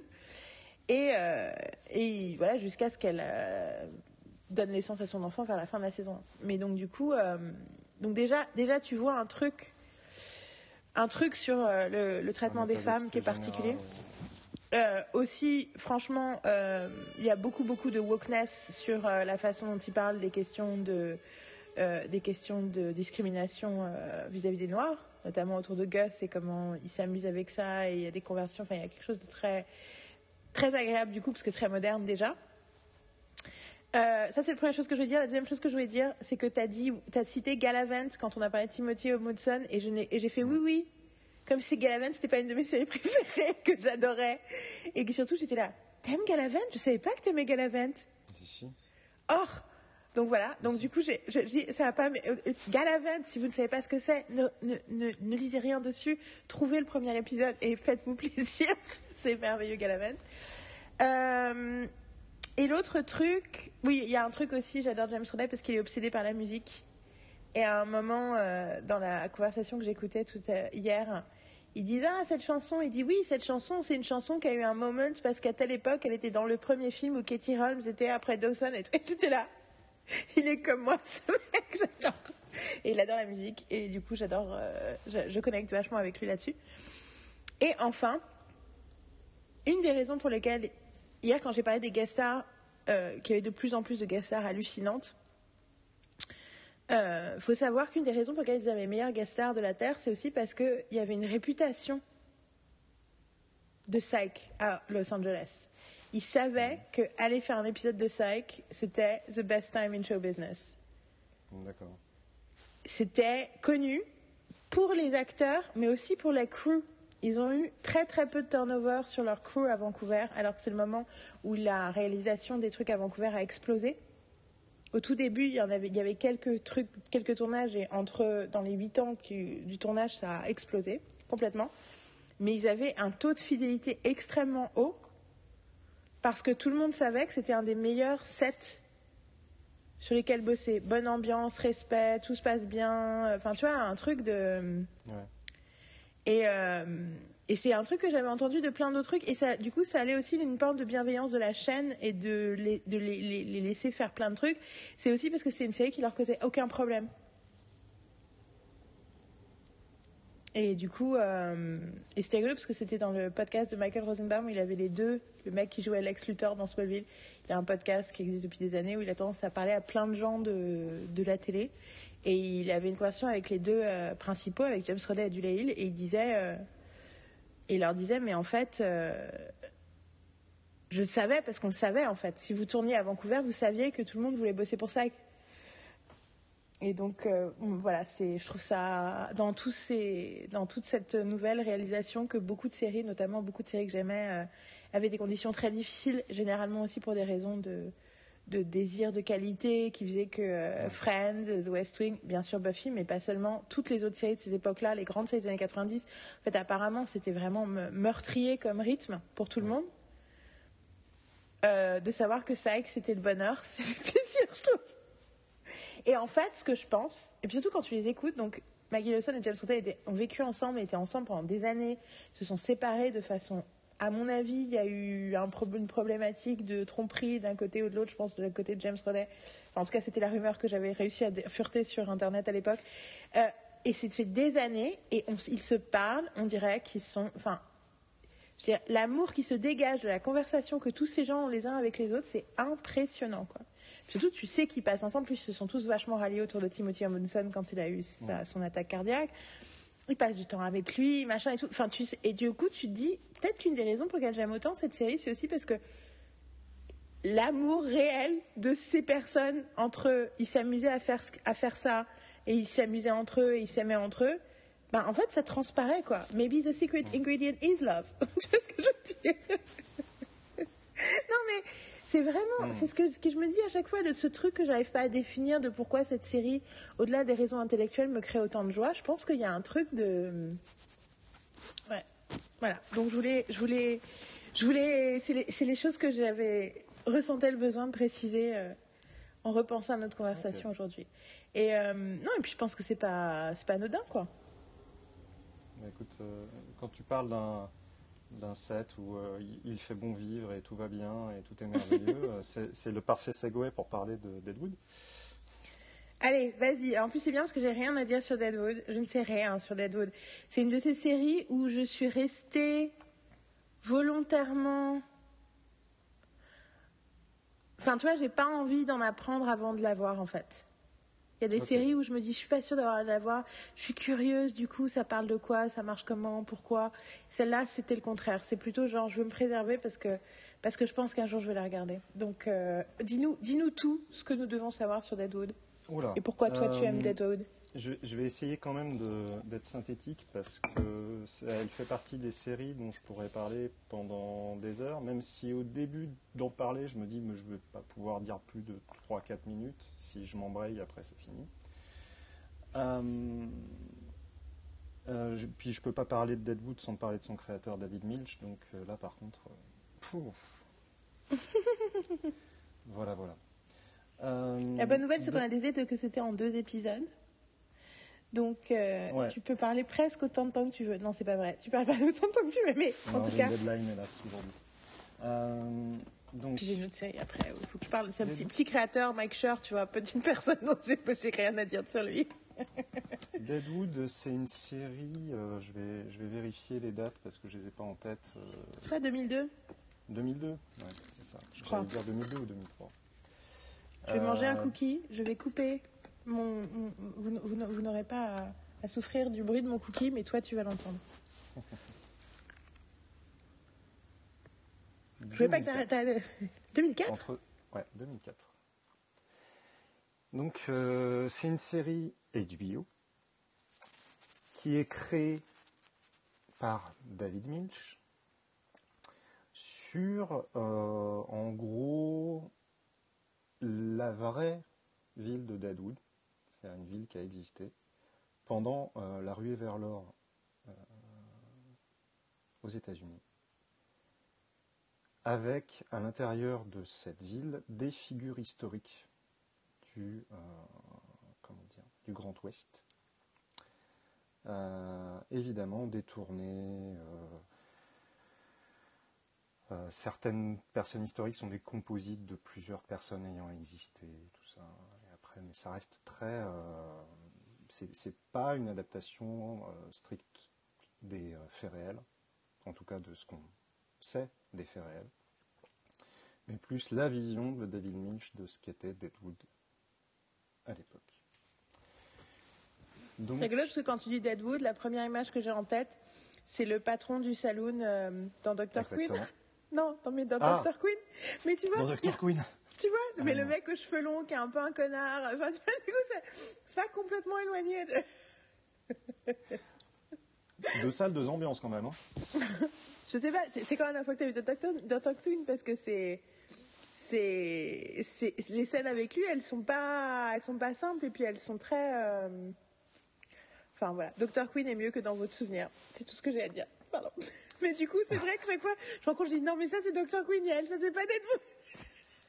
c'est vois le mec avec ses cheveux longs. Je fais non, Yael.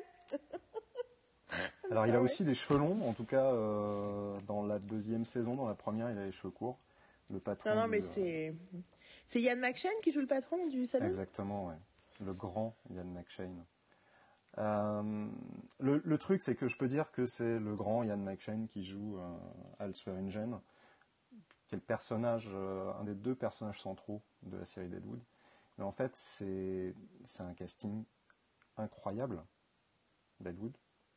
on en parlait on en parlait en privé la dernière fois, mais il y a Kristen Bell qui joue dedans.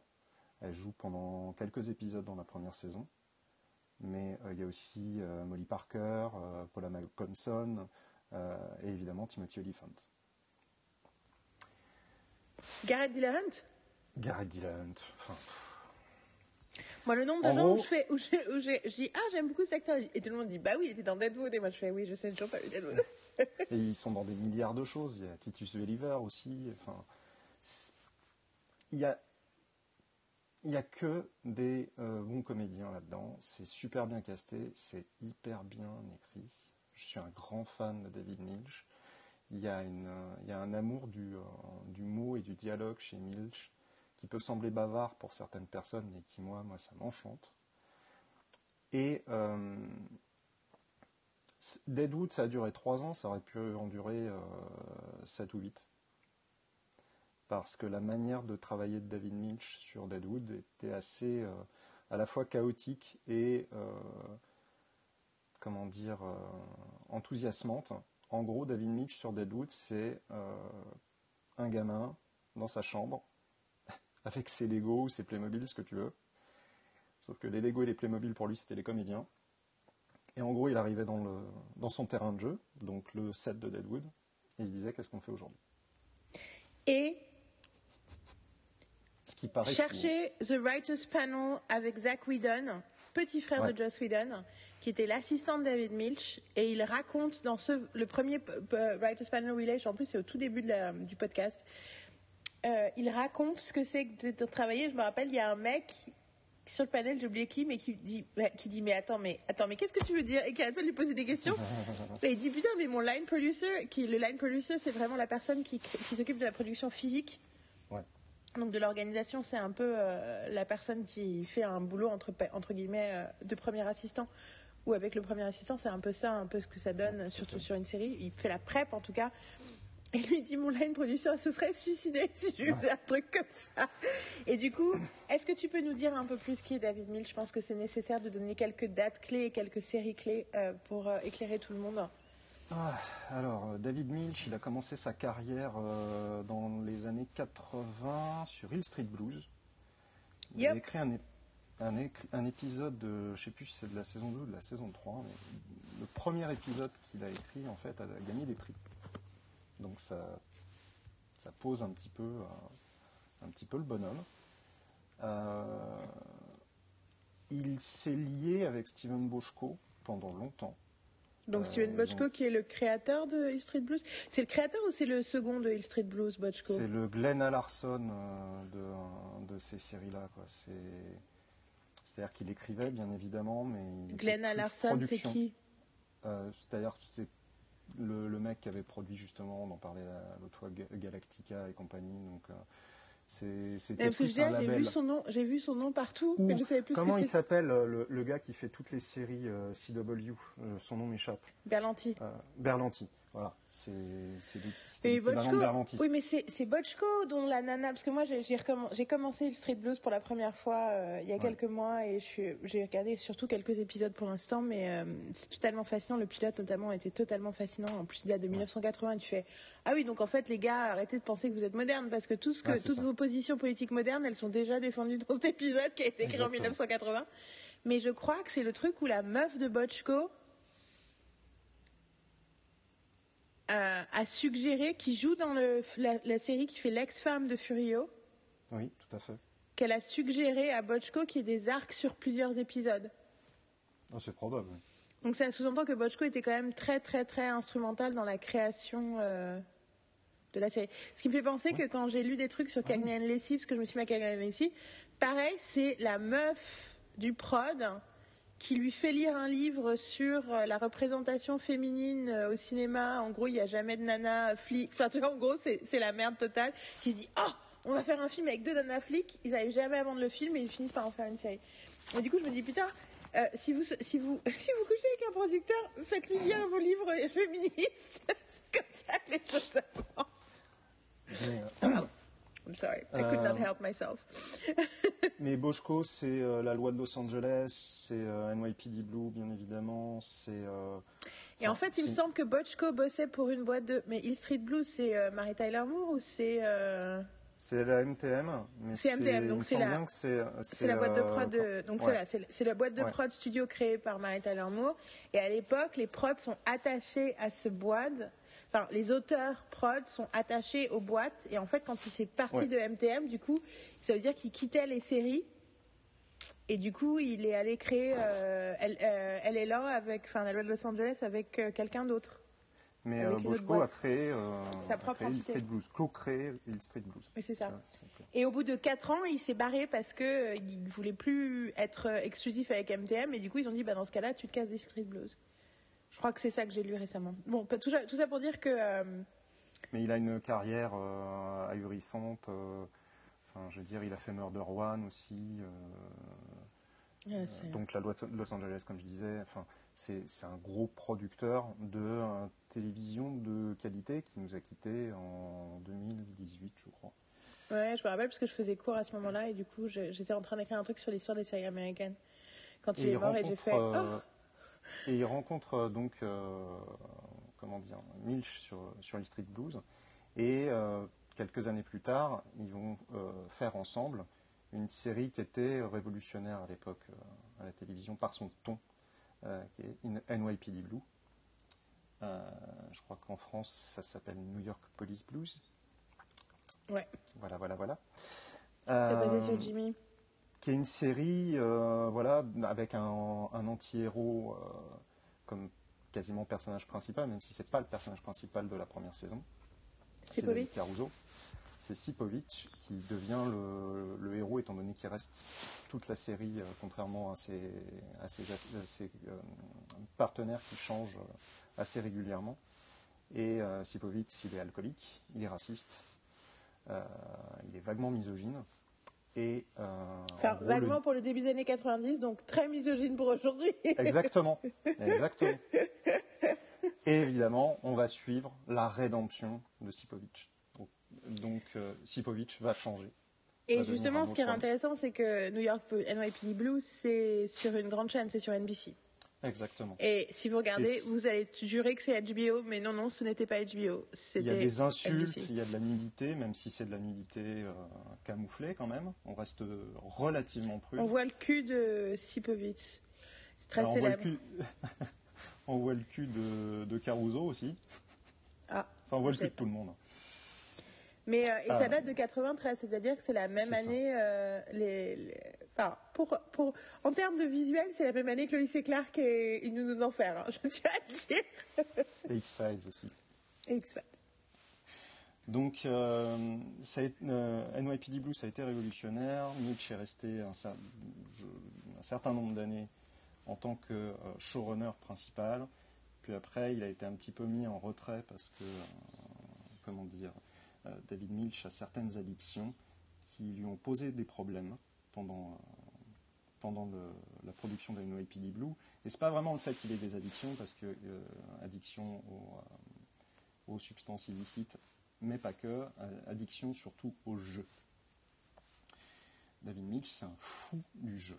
C'est même ça a été très problématique pendant toute sa carrière. Il racontait des fois que euh, ben voilà, il passait sa journée dans la salle d'écriture et après il partait euh, parier sur des chevaux ou aller à Vegas pour, euh, pour, euh, pour dépenser sa thune. Et généralement, il avait cramé ce qu'il avait gagné euh, 24 heures après qu'il l'ait gagné. Ça- Ça me donne l'impression d'être vachement plus au fait de mes finances, tu vois, quand tu me dis un truc comme ça. Mais en fait, c'est arrivé au point où, euh, à une période de sa vie, c'est sa femme qui lui donnait de l'argent de poche. Ah ben, et franchement, Ben oui, ben, ça me semble tout à fait. euh, tout à fait. Tout à fait logique. On a tous des, on a tous des compétences et des endroits où on n'est pas compétent. euh, à un moment, euh, faut assumer. Milch, c'est un type fascinant qui a eu des comportements dans sa vie problématiques, mais qui, pour le Je pense coup, qu'il faut que tu précises que je pense pas qu'il ait violé des meufs. Je pense que c'est Non. Quand Non, tu non. dis comportement problématique, faut de nos jours, enfin de nos jours, toujours en fait, faut préciser. Non. Alors, il a, il plutôt a- côté caractériel, parfois dans son monde, du coup peut, peut être désagréable et Exactement, dismissible euh, de certaines personnes. euh, Très. Ce qu'il faisait sur des- Deadwood, des- de des- se présenter le, dernier, le dernier jour, le, premier, le jour du tournage avec, euh, avec les lignes de dialogue à apprendre pour les comédiens, il le faisait déjà sur NYPD Blue et ça posait tellement problème à la production qu'il a fini par, euh, par être mis de côté. Non, non, mais production. voilà. Je pense juste que c'est important de le préciser parce que c'est pas que c'est. Enfin, l'idée, c'est pas de faire des gradations entre les comportements. Non, je pense non. juste qu'il y a. euh, parce qu'on se pose enfin des vraies questions sur euh, les abus d'autorité et ce que, à quoi ça peut ressembler, ça crée quand même un flou qui fait que quand on dit des mots qui ne sont pas des mots spécifiques, ben, ça crée un imaginaire. euh, euh, ça crée un imaginaire Après- qui nous, qui auquel on est attaché. Que l'idée, mais une fois de plus, c'est pas, c'est pas parce que il a a priori de ce qu'on sait violé personne que ça veut dire que du coup tout ce qu'il fait c'est normal. C'est pas la question. Non, non. Mais je pense que c'est important pour le- les raison. gens qui nous entendent de ne pas, euh, voilà, de ne pas, de ne pas devoir imaginer ce que ça peut vouloir dire. Un exemple de, de David Milch, euh, c'est qu'à un moment, à une, à une conférence, euh, il se met à dire euh, l'avantage du scénariste blanc, c'est qu'en gros, il peut parler de tout sans problème. Il n'a aucun souci à faire abstraction de, son, euh, de, de- de sa culture à lui pour parler de la culture des autres, ce qui n'est pas forcément le cas, par exemple, des Afro-Américains. That's adorable. That Voilà. is adorable. Quelle naïveté. Se trouve, la belle se trouve dans la pièce à ce moment-là David Mills, auteur Ah. afro-américain, à l'époque journaliste, qui relaie donc ce qu'il vient d'entendre comme grosse connerie. Genre, genre, mais bien sûr, mon gars, tu n'es, bien sûr que tu, que tu es, que toi, en tant qu'homme blanc hétérosexuel cis, tu n'as absolument pas d'identité particulière. Euh, ben oui, parce que tu crois que ton identité c'est la norme, donc du coup tu te rends même pas compte de ton identité. Je me, me souviens plus des conditions, mais Mills finit par avoir de longues conversations avec David Milch, qui non seulement, vraisemblablement, bah, et entend les arguments de Mills, mais aussi en fait un de ses collaborateurs les plus proches. Ouais, Et ils Mais vont c'est ça la différence, travailler quoi. ensemble. C'est ça la différence avec un. C'est que bien entendu, on a tous des, des œillères et des trucs qu'on sait pas et qu'on comprend pas et qu'on voit pas. Euh, comme dirait Joss Whedon, what counts, c'est ce que tu fais. ah, C'est pas quand le truc t'arrive, c'est ce que tu t'en fais après. Exactement. Et that's where you know, that's why you f- find out who you are. Et donc, Et euh, ce qui est hallucinant yeah. avec lui, c'est que parfois tu te retrouves face à un auteur et tu te dis, euh, entre ce qu'il écrit et, et ce qu'il montre dans sa vie, tu te fous un peu de la gueule du monde parce que tu prêches un truc que tu n'appliques pas. Euh, Yeah. Milch prêche et applique. C'est-à-dire que quand il parle de ces personnages comment dire, imparfaits et parfois même révoltants, c'est parce qu'ils se sont proches d'eux. Mais s'ils parlent de leur rédemption, c'est qu'il cherche lui aussi la rédemption. Il cherche à être quelqu'un de meilleur. Donc, je ne dis pas que euh, David Nietzsche est quelqu'un aujourd'hui d'irréprochable. Je dis juste qu'il a fait des efforts pour progresser, comme ses personnages. Donc je trouve qu'il y a une. Et puis surtout, il a fait des efforts pour progresser, et puis surtout, enfin, c'est tout le truc avec Joss, c'est l'idée de, de Whedon de dire de. Je veux dire, s'il y a bien euh, quelqu'un qui a créé de la fiction pour justement essayer de pallier aux messages toxiques qui l'ont rendu parfois euh, probablement caractériel et dans, avec certaines personnes un mauvais boss et aussi euh, qui fait qu'il s'est marié avec une femme qu'il aime même et à qui il a été infidèle. Je pense qu'il est tributaire de problématiques, au-delà de ses problématiques personnelles, de problématiques sociales qui, ont, qui ont facilité ses comportements qui le dérangent. Et du coup, il crée de la fiction pour créer d'autres modèles aussi. Et du coup, je pense que ce que tu me décris de David Milch, ce que j'en ai vu, c'est quelqu'un qui crée de la fiction où tu as des. Effectivement, enfin, c'est la différence avec les sopranos. C'est, moi, je les ai pas vus en entier, ces trucs-là, mais il y a l'idée que tu vois qui montre qu'il y a un cheminement possible, qu'on n'est pas obligé de rester comme ça jusqu'à la fin de ses jours. C'est ça. Et, euh, et du coup. Euh, du coup, ça fait avancer le schmilblick, tout simplement. Et euh, donc moi, je suis un grand fan et défenseur de, du travail de David Lynch, même s'il n'a pas besoin de moi pour le défendre. Mhm. Euh, encore une fois, il a une cargaison de prix, il est évidemment reconnu comme un des plus grands auteurs de télévision de l'histoire, de la télévision américaine. Euh, c'est un type brillant que j'adore écouter, donc aime beaucoup s'écouter parler aussi, mais euh, vu, que, vu, que, ce qu'il dit était très, est très intéressant, ben, ça va, ça passe. je vous engage d'ailleurs à, essayer de retrouver des, des interventions qu'il a pu faire. C'est toujours fascinant et drôle. Et justement, bah, on en arrive à Deadwood. Deadwood qui est un petit peu. Euh, sera un petit peu étrange, mais presque son chef-d'œuvre en fait. Pourquoi un petit peu étrange? Euh, bah, Parce que sur Eno Blue, il y a quand même des moments assez incroyables. Quoi. Là, c'est juste. Il y, a, une sorte de conjonction de conditions qui font que euh, David Mitch fait exactement ce qu'il a envie de faire. Et ça se voit. Euh, donc c'est brillamment écrit. C'est euh, à la fois lâche et tenu au niveau de la structure. C'est-à-dire que c'est une structure qui est sur euh, un épisode un jour. Donc ça peut paraître un petit peu chronique par moment, mais dans le bon sens du terme. on va vraiment suivre l'évolution des personnages au jour le jour encore une fois. C'est hyper, intéressant, ça je ne savais pas ça, c'est ouais. fascinating. Les, les, trois les trois premières saisons, c'est un épisode un jour. Bah, en fait, c'est rigolo parce que tu sais, je sais pas si tu as dit, on a parlé de True Blood euh, avec mes stagiaires. Euh, là, et il y a un truc que j'ai réalisé, je me suis amusée un jour à analyser la saison 1 de True Blood. Et en mm. fait, True Blood, c'est. Euh, c'est de nuit à nuit. D'accord. C'est-à-dire que chaque épisode de la saison 1, ça commence, c'est la nuit et ça se termine la nuit. et du coup, toute la période où c'est le jour et les vampires dorment et tout, c'est toujours dans le milieu de l'épisode. Mais ça commence et ça se finit la nuit et du coup, c'est toujours 24 heures. Et euh, ça, c'est un truc que je trouve. Enfin, c'est, un niveau d'écriture sérielle euh, euh, supérieur dans le sens où la série, c'est un rendez-vous. Et là, mhm. c'est clairement, on crée un rendez-vous quotidien. Avec, on va passer la journée, on va passer la journée avec la journée ensemble. Et je vais te montrer ce qui va se passer. Donc c'est.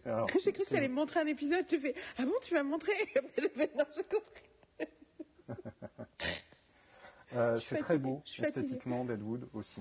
Je, trouve euh, l'imagerie euh, assez merveilleuse et pourtant je suis pas un très grand fan de western. Mm. Et encore une fois, les, les prestations sont ahurissantes. J'étais obsédé par euh, Ian McShane dans Deadwood pendant très longtemps. Il y avait quelque chose de. Ian McShane, ce qu'il arrive à faire avec Al Swearingen, c'est un personnage qui est terrifiant et en même temps éminemment rassurant par son regard, par son timbre de voix. Il crée un truc que j'avais pas totalement vu jusqu'ici. Et clairement, le personnage euh, qui intéresse presque plus Milch, c'est Swearingen parce que c'est celui qui a un arc de rédemption. Mais il se fait énormément plaisir aussi avec le personnage de Timothy Oliphant, qui est euh, l'expression de la loi et de l'ordre, euh, qui aime beaucoup, euh, comment dire, quand il arrête quelqu'un, les choper par l'oreille et les traîner.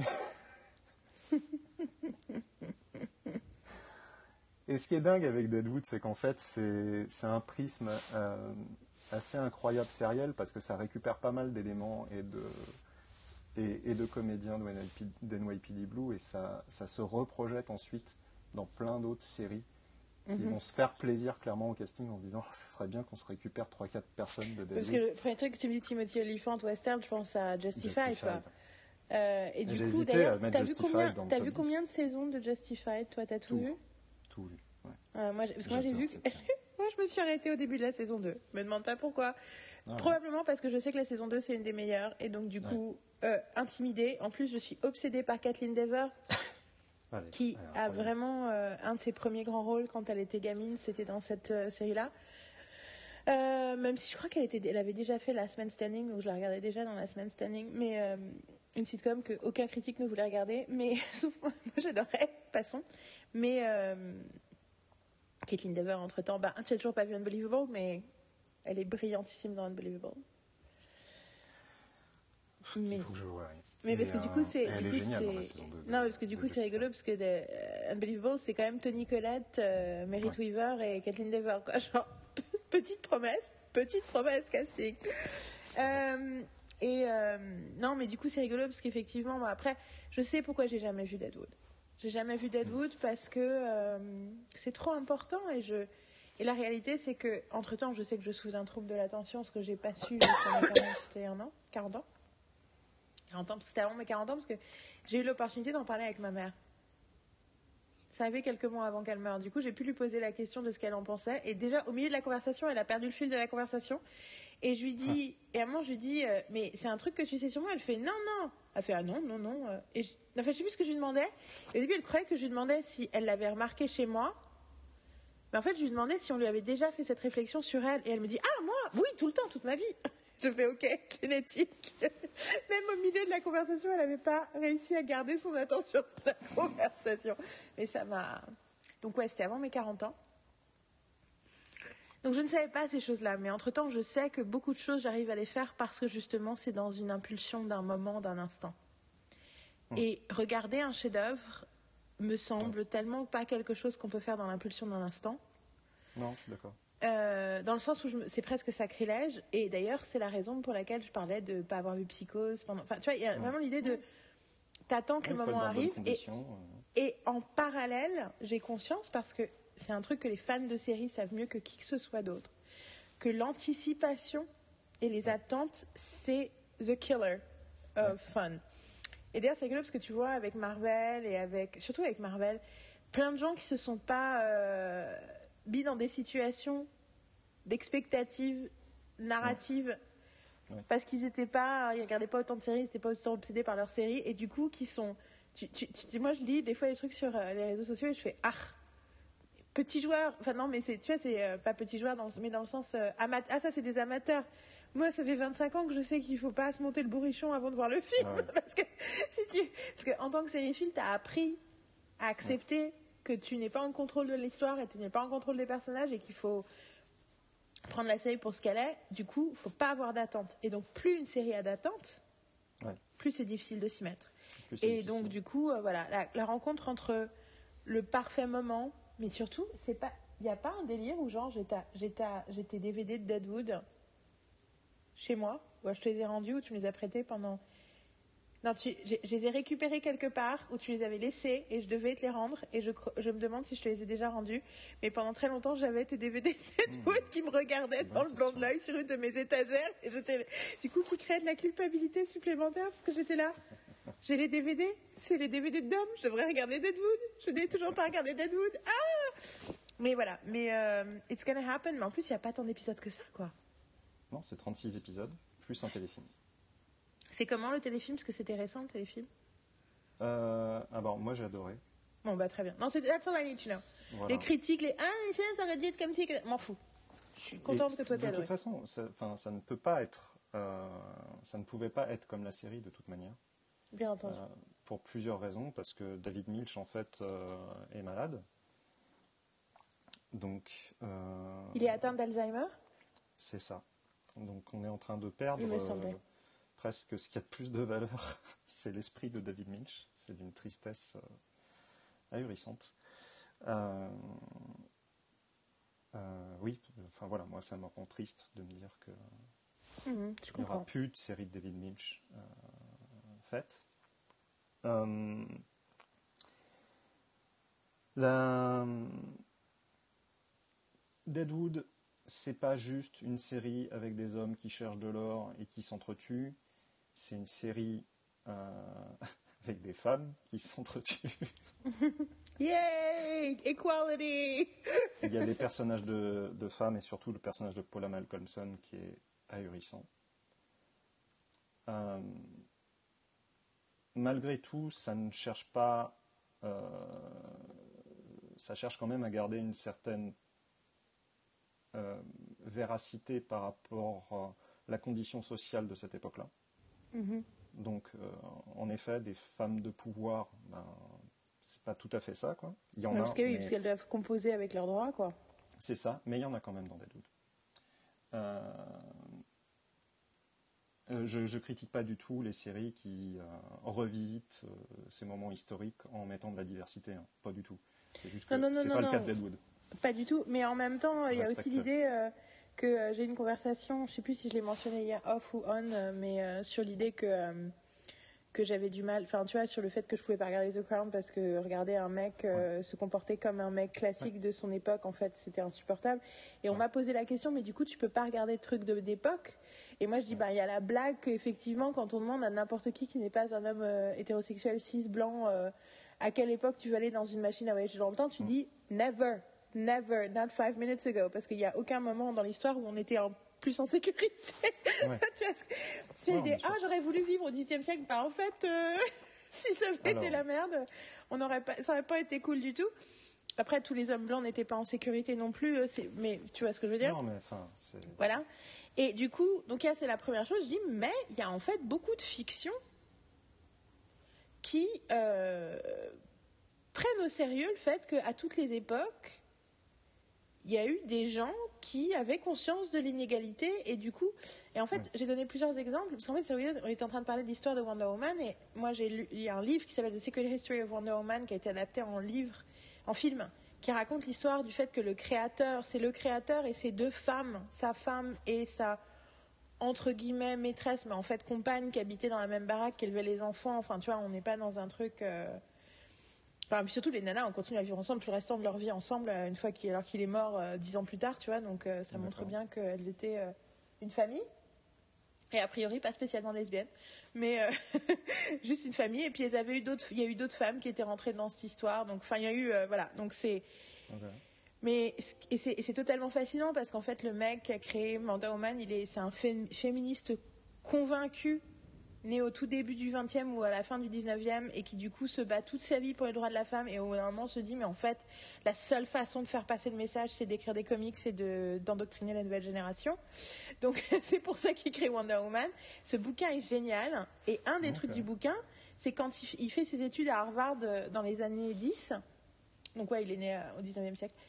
Et en fait, ils expliquent, l'historienne qui a écrit le bouquin, qui s'appelle Gilles Leport, euh, Laport, L-A-P-O-R-E, je crois, dit euh, Mais en fait, euh, à l'époque, le campus de Harvard est déchiré par le débat sur le suffrage des femmes. Et enfin, ils sont tous en train d'en venir au bas, en fait. Parce que la moitié est convaincue de la nécessité de faire passer le vote des femmes et la moitié est anti et contre. Et à ce moment-là, elle dit Bien entendu, le campus est entièrement masculin en 1911. Bien entendu, ces gens qui s'entretuent pour le droit de vote des femmes, c'est des hommes. Et je me rappelle comment moi, ça m'a foutu une claque.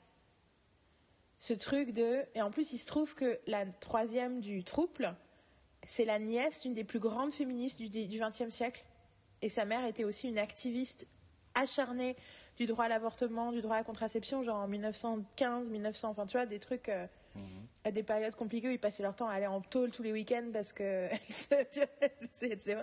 et dans toutes ces vies de femmes, il y a des tonnes de mecs qui viennent à plein de moments. Tu vois, sa, tante, à un moment, elle a fini par épouser un homme extra millionnaire parce qu'il était là je t'adore, je veux financer, je veux que tu, sois protégé financièrement pour pouvoir euh, te battre euh, pour ta cause, quoi. Et donc, elle a fini par...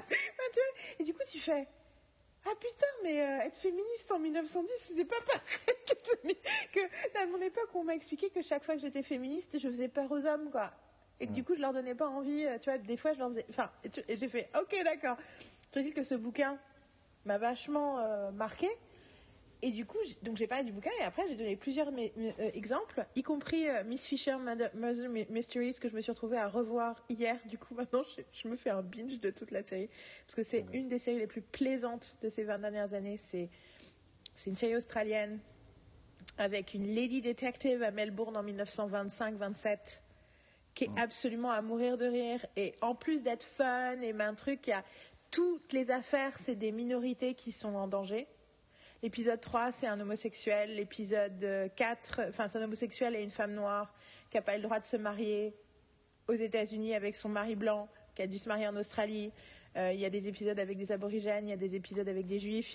En fait, c'est hyper intéressant parce que sans en avoir l'air, ça parle du coup de la diversité de 1920. Enfin, tu vois, bah oui, tous ces gens, ils existent en 1927.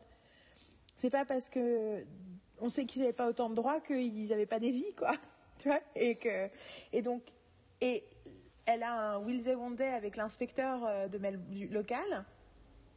Et clairement, un des trucs dont il parle assez régulièrement, c'est que l'inspecteur, il est plus traditionnel qu'elle. Donc, une des raisons pour lesquelles ça se fait pas pendant longtemps, c'est aussi parce que elle, elle veut pas spécialement marier, elle veut rester une femme libre. Elle couche tout le temps avec plein de mecs. Et lui, il a, ben, lui, il a envie, s'il se marie, s'il est avec quelqu'un, il veut se marier, il veut, enfin, tu vois, avoir une famille stable, quoi.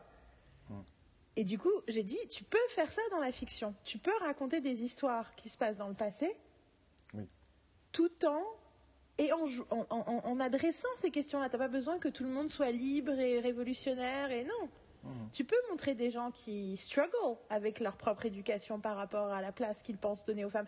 Et du coup, ce personnage d'inspecteur est très intéressant parce que du coup, il explique que, ben oui, euh, c'est une femme moderne et il respecte que c'est une femme moderne. Mmh parce que le premier épisode, il y, a y a des, y a des avortements illégaux qui sont quand même. Enfin, tu vois, enfin, c'est une comédie, c'est fun, mais en fait, dès le premier, dès, le premier épisode, on va aller à fond sur tous les trucs dont on parle d'habitude pas. Et, euh, et c'est rigolo parce que euh, euh, lui, tu vois, il, respecte son indépendance, il respecte sa mais c'est juste qu'il y a le côté, bah ouais, mais du coup, bah, je peux pas y aller, quoi. Et c'est très, c'est très subtil et c'est très bien fait. Et je ne l'ai pas vu, mais il y a une série euh, de flics canadiennes que, euh, qui passe sur France 3 l'après-midi, je crois, qui s'appelle euh, Inspecteur Murdoch. Je crois que c'est comme ça que ça s'appelle. Où c'est un flic au début du, 19, du 20e siècle. Donc, je ne sais plus où, au Canada, à Toronto, à Vancouver. Et il est en fait clairement, il y a un Will Day où il est clairement amoureux de la médecin légiste, qui est la première femme à avoir ce poste, qui est ultra féministe, qui fait des avortements en loose day, et lui, à la fois, il lui fait énormément confiance et il a, tu vois, c'est son, c'est son seconde réflexion de machin, et en même temps, clairement, il a envie d'être avec elle et en même temps il s'autorise pas parce qu'elle est trop moderne pour lui quoi. Et ça va contre toutes ses convictions. Et enfin moi je l'ai pas vu mais Marine m'a raconté l'épisode où il découvre qu'elle fait des, des, avortements en loose day tu vois. Pour lui c'est la fin du monde quoi. Donc on peut, voilà, hmm. on peut raconter des trucs d'époque qui, ben, en fait, rendent leur humanité aux gens. En disant, c'est pas parce qu'on habite, qu'on n'a pas ces droits-là, qu'on n'a pas ces envies-là, mais en même temps, effectivement, il y a un contexte historique qui mérite d'être adressé aussi. Hmm. Et je pense que euh, ce que tu me décris, ça me donne cette, ça me donne cette impression-là. C'est-à-dire qu'on a des gens qui ont envie d'avoir une vie pleine, mais qui doivent composer avec les conditions de leur réalité, quoi. Et euh, le dernier exemple que je donnerai, bien sûr, c'est The Nevers, hein, la dernière série de Joss Whedon euh, sur HBO, dont j'ai adoré euh, les six premiers épisodes et qui, enfin, j'ai les cinq premiers parce que j'ai toujours pas vu le six, c'est longue histoire, qui est peut-être pour moi le dernier épisode de Joss Whedon de cette série. Du coup, je, je, je, veux pas et qui se passe à la fin du 19e siècle à Londres et où la question de la diversité, de l'égalité, de la justice sociale est au cœur même du propos de la série et du, et du truc surnaturel de la série. Donc, euh, parce qu'il y a un truc, en fait, euh, voilà, il y a un, enfin, je vais pas te le dire, mais euh, c'est la thématique principale de la série. Ce qui n'est pas étonnant parce que c'est l'empouvoirment des minorités, enfin des gens oppressés, ça a toujours été, ça a toujours été en fait la préoccupation de Joss. Je pense que parce que c'est un homme roux. il s'identifie à la cause parce que lui aussi il a été rejeté par la société parce qu'il est hétéro. anyway, bon, j'espère que cette digression n'était pas trop, trop digressante. J'étais surpris d'aller sur ces séries-là en parlant de Deadwood, mais euh, ça avait du sens. Non, mais tu vois, tu, tu vois, je pense que ça, je pense que ça a du sens et je pense que, et franchement, si vous avez jamais vu Miss Fisher's Murder Mysteries, faites-vous plaisir. Une des phrases les plus célèbres, c'est Men, you can't live with them and you can't kill them with an axe. Juste pour vous donner une idée de l'esprit de la, série. Non, et dans le premier épisode, elle dit, elle, y a la, sa meilleure amie est une médecin, femme médecin lesbienne, qui lui dit euh, que, euh, lui parle d'un truc. Elle dit, euh, oui, ça c'est, c'est contre les maladies féminines comme le wandering womb. Et elle dit, et t'as, Miss Fisher qui fait, What is a wandering womb? Donc c'est un utérus qui serait, euh, qui se balade. Et du coup, elle dit What is an wandering me, et là, elle répond Selon Hippocrate, c'est quelque chose qui peut arriver euh, à cause de, de pratiques non naturelles comme le célibat. Et là, Miss Fisher fait Ah bah ça va, le mien il va pas bouger alors. Ça, c'est à 10 minutes du début de la série. Donc, tu fais, et là, tu fais This is gonna be fun. voilà, pardon. enfin, je dis pardon, je devrais pas dire pardon, mais les séries historiques, ça peut être fun. euh, du coup. Euh... Quel est ton degré de motivation pour que je regarde Deadwood? Hein? Quel est ton degré de motivation pour que je regarde Deadwood? Ah, je sais pas, parce que c'est toujours le même souci avec les séries qu'on aime profondément. Euh, soit on, les, on essaie de les partager avec tout le monde et on se, se heurte à, mais en fait, euh, c'est de la merde ton truc. Euh, tu sais que moi, je, sais que tu ne pas réagiras ça, pas comme ça, c'est voilà. la question. C'est juste un réflexe. Non, après, qu'est-ce que je peux dire sur Deadwood? Je peux dire que c'est drôle aussi. Mhm. Il y a énormément d'humour. Et il y a surtout énormément d'humanisme. C'est une série avant tout, comme toutes les séries de David Mitch, de toute façon c'est au cœur de toutes ses obsessions, c'est une série sur la communauté. Mhm. Donc, euh, donc on ne peut pas parler de communauté sans parler d'humanisme, sans être humain. Donc euh, voilà, c'est pas juste des gens qui... Il y a des moments dans la série où ça se tire dans les pattes, où euh, on élimine quelqu'un pour, pour gagner ce qu'il ce qu'il a. Enfin, évidemment, ça arrive. Mais avant tout, c'est quelque chose sur la communauté et comment est-ce qu'on fait pour vivre ensemble dans ces conditions-là. Moi, tu m'as donné encore plus envie de le voir que j'avais avant. Tu m'as rassuré sur certains points, mais je vais attendre que le, ce soit le bon moment, quoi. Je Clairement. Comprends. Je comprends. Euh, Alors, pour merci. info, il nous reste 40 oui. minutes. Juste. Ben, c'est très bien. Comme ça, euh, on ne va pas se perdre. Euh, vu que j'ai déjà parlé du Wandering Room et de, et de Miss Fisher, tout va bien. Euh, dernière série, Brooklyn Nine-Nine. Brooklyn Nine-Nine, série co-créée par Dan Gour et Michael Schur. Mike Schur, ou Michael Schur, euh, qui a commencé, enfin, qui était sur Saturday Night Live pendant un bout de temps, qui a aussi coécrit des trucs avec Neil Brennan, qui est un de mes comiques préférés un de ses spectacles, Neil Brennan dit À l'époque, j'avais écrit un truc avec Michael Schur, j'ai fait What? Genre, Michael Schur est partout. Euh, Michael Schur, euh, qui ensuite, qui a bossé, donc a appris à écrire des séries en bossant sur The Office, qui s'en est assez bien sorti pour que euh, Greg Daniels lui propose d'écrire la série d'après avec lui, qui était Parks and Recreation. Pour écouter Parks and Recreation, très rapidement, c'est Mike Schur qui passe aux manettes et qui développe et contrôle la série. Un des auteurs de la série, c'est Dan Gour. C'est avec lui qu'il co-crée, qu'il co-crée Brooklyn Nine-Nine. Plus tard, Mike Schur va créer The Good Place. Euh,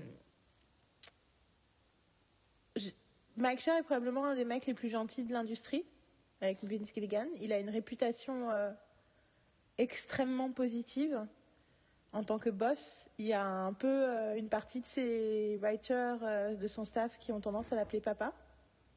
Wow. Attends, j'ai quelqu'un qui vient de frapper à la porte. Yes? Oui, bonjour, c'est l'intermède Régie Catherine. Oui Euh, on voulait savoir si vous étiez intéressé par un ravitaillement en tortelli paprika chili. Yes Yes? Bah, Ça arrive d'ici que 5 à 10 minutes. Ah, alors non, en fait, parce que du coup, il ne nous reste que 40 minutes pour faire le truc, donc je préfère manger plus tard. Je, je me ferai mes... Ok, Donc merci catering, mais euh, je, je mets pour la session d'après parce que, parce que là, je veux finir de parler. Ah, Thank you Ça, c'est Euh, je peux Carole être aussi, non, non? Hein? Ok. Donc, il voulait être livré sur les. Une chili paprika. Non, mais je vais pas manger pendant que je parle de Brooklyn Nine-Nine. Donc, au début, j'étais là, oui, oui, apportez-moi à manger. C'est le cerveau qui réfléchit pas. Bon, anyway, tout ça pour dire qu'en plus, elle dit ça parce qu'elle a écouté nos podcasts et elle adore les moments où il y a Marine qui rentre et qui dit je te, dis- juste que je m'en vais pour pas que tu penses que tu es abandonné quand tu sors de la chambre et il n'y a plus personne. Ça la fait rire, du coup elle a décidé de, de se mettre elle-même dans le, dans le podcast. Anyway, euh, oui, donc il y a des gens, membres du staff qui l'appellent papa, enfin dad. Il y a tout un délire là-dessus. Euh, je le sais parce que The Good Place a eu la bonne idée de créer un podcast qui s'appelle The Good Place, the podcast, qu'il ne faut pas écouter avant d'avoir vu la fin de la saison 2, parce qu'ils ont commencé à enregistrer. Ils, ont, ils, font, ils parlent de tous les épisodes de la série, mais ils ont commencé à enregistrer après la saison 2, du coup ils spoilent quand même les deux premières saisons. Et dans chaque épisode, il y a un auteur et quelqu'un de la prod, ou un acteur ou un machin, et c'est totalement passionnant parce que tu apprends un milliard de choses sur le détail de la production de cette série, et du coup sur, bah c'est quoi faire une série pour NBC euh, y compris les avantages d'être sur un lot, euh, les avantages d'avoir une énorme prod. euh, euh, Enfin, comment euh, la costumière, le deuxième, le prop master, le mec qui s'occupe des effets spéciaux, le troisième assistant réel, plein de gens différents qui viennent parler de leur expérience. En particulier et en général, du coup, il y a pas mal d'auteurs de la série qui ont parlé. C'est là que tu comprends le rapport que Mike Schur a avec tous ces gens-là. Euh, c'est aussi un mec qui, quand il crée sa propre série, sa première propre série, rien, rien qu'à lui, euh, crée une série où il n'y a qu'un seul homme blanc hétérosexuel cis qui n'est pas vraiment aucune de ces choses-là parce que c'est une. Il a, il, a, il a ce costume, entre guillemets, mais dans The Good Place, le personnage joué par Ted Danson n'est techniquement pas une personne humaine. Donc c'est pas vraiment un homme blanc hétérosexuel cis. Et c'est le seul qui a- correspond à ça. Euh, il, a un, attachement à raconter les histoires d'autres gens pour aussi parler de la sienne qui est. Enfin voilà, c'est cool, c'est bien. Il a écrit un bouquin sur ses réflexions éthiques après The Good Place qui s'appelle euh, How to Be Perfect. Et il en a fait une conversation avec John Stewart d'une heure et demie euh, qui est sur YouTube, que j'ai déjà mentionné plusieurs fois dans les podcasts récents que j'ai faits. Tu l'entends parler pendant une heure et demie, tu dis ce type est juste adorable, et euh, dans le bon sens du terme. Ce qui parfois me dit, d'ailleurs c'est rigolo parce que ça me fait poser la question, tu vois. euh, euh, il est adorable et du coup, des fois, je me dis qu'il est trop gentil. du coup, il y a des trucs qu'il raconte pas. Tu vois, j'ai l'impression que Joss a accès à une obscurité dans son propre tempérament qui lui permet d'écrire des choses que Mike Shore ne pourrait peut-être jamais écrire. Tu vois ce que je veux dire. Ouais. Et euh, et c'est pas grave d'ailleurs, ils écrivent tout ce qu'ils ont à écrire, tu vois, c'est pas la question. Et puis je j'ai pas envie que les gens, enfin, je, je veux préciser sur Joss Whedon, tout, tout de- contrairement à la narration euh, out there, moi j'ai l'impression qu'à l'exception de Justice League, qui était apparemment un cauchemar pour tout le monde, y compris pour lui, je pense surtout. euh, c'est les, les, les, les années qu'ont suivi Buffy Angel, le temps qu'il a pris à ne pas être en charge d'un truc, pour moi, il a complètement appris les leçons de ses travers et au contraire, la plupart des gens ont une excellente expérience de tournage avec lui. Ce qui montre que tu vois, il est pas, enfin tu il s'est pas enferré dans ses mauvaises habitudes. C'est aussi pour ça que je suis confortable avec le fait de continuer à apprécier son travail. Euh, Après, on en parlera peut-être dans un autre podcast, mais euh, enfin, il y a beaucoup de choses à dire de toute façon sur la gestion des séries dans les années 90. de- exactement, De tout le monde. Euh, exactement. Et pas seulement, euh, pas seulement des, euh, des étendards euh, du, du- du mauvais comportement. C'est que c'était quelque chose, c'est quelque chose de systémique et c'est toujours Absolument. pas réglé en fait. Absolument, C'est le gros problème pour moi. Je ne m'exprimerai pas sur l'affaire euh, Whedon. Je suis très périphérique à ça.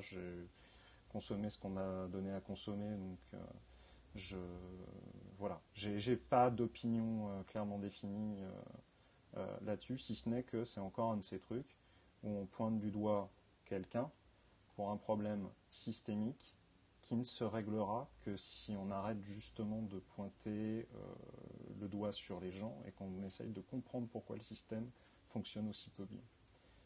Ça, Absolument. Et euh, après, moi, le vrai truc qui me dérange par rapport à Joss, au-delà du fait que, tu vois, je trouve que c'est dur et voilà, et qu'on passe à côté, Mhm. c'est que, un, une fois de plus, s'il y a bien une fiction qui nous a appris à nous poser des questions sur la complexité de le- l'expérience humaine et la nécessité de, de ne pas être dans le jugement, c'est bien lui.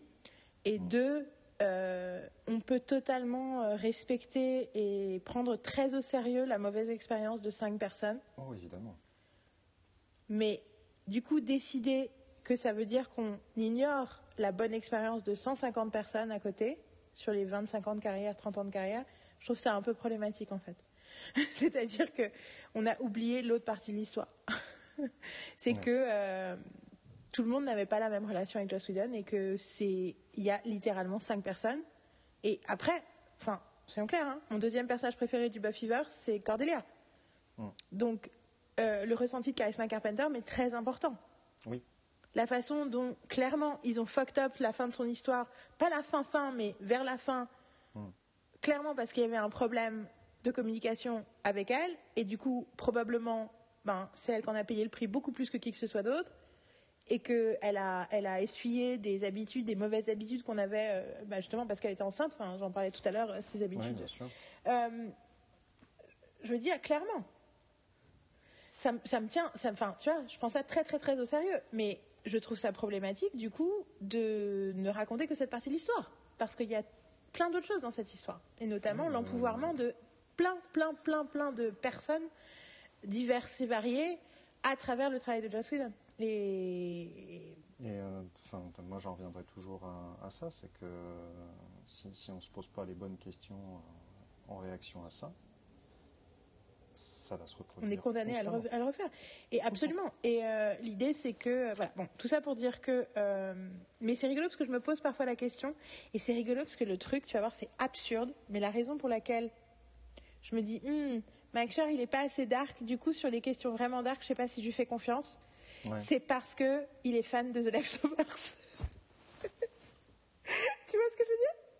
J'ai pas vu The Leftovers, mais je vois ton rapport avec The Leftovers. Mais tu vois, après mon rapport, il est pas. euh, The Leftovers, c'est pas une série que je trouve nulle du tout. C'est juste, Mhm. c'est juste que c'est une vision de l'exploration de la darkness qui me semble, euh, enfin, bon, avec laquelle je ne connecte pas du tout. Mhm. Et du coup, je me dis ah. Il est impressionné par The Leftovers, c'est mauvais signe. Ça veut dire que c'est pas un dépressif et donc il y a plein de trucs qu'il comprend pas. C'est- Mais après, c'est instinctif hein, quand je dis ça. Et bien sûr, la grande blague par rapport à ça, c'est que dans The Leftovers, la première scène de The Leftovers, c'est la disparition. C'est des gens qui tout d'un coup disparaissent. C'est, je crois, 2% de la population qui disparaît. Ouais. Et donc, tu, ça commence par la date du jour de la disparition. Et cette date, c'est mon anniversaire. Et donc, ça commence comme ça. Et parce que ils sont fans de The Leftovers, ils ont décidé de, de- surtout, enfin, lui et les staffs de The Good Place, ils adorent The Leftovers et Lost. Euh, du coup, ils ont décidé de donner au personnage principal, Eleanor Shallstrop, auquel je m'identifie énormément, en plus qui est joué par Kristen Bell, la date d'anniversaire de la disparition. Donc, un de mes personnages préférés a le même anniversaire que moi à cause d'une série que j'aime pas. Isn't that fucking ironic? Et je sais, auditeur, si vous écoutez ce podcast régulièrement, vous le savez parce que c'est la 25e fois que je le raconte. Mais I can't get over it. anyway. Tout ça pour dire que revenons à Brooklyn Nine-Nine. Mais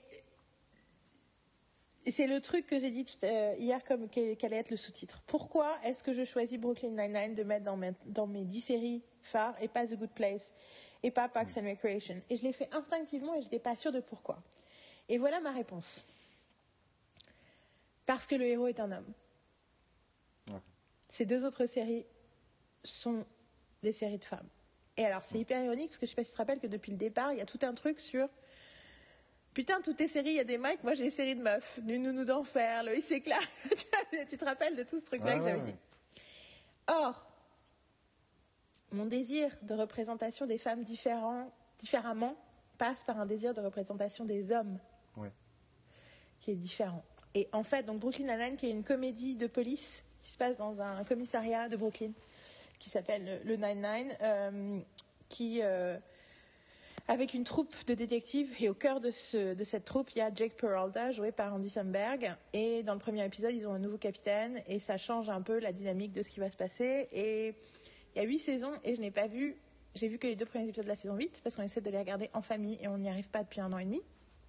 Ok.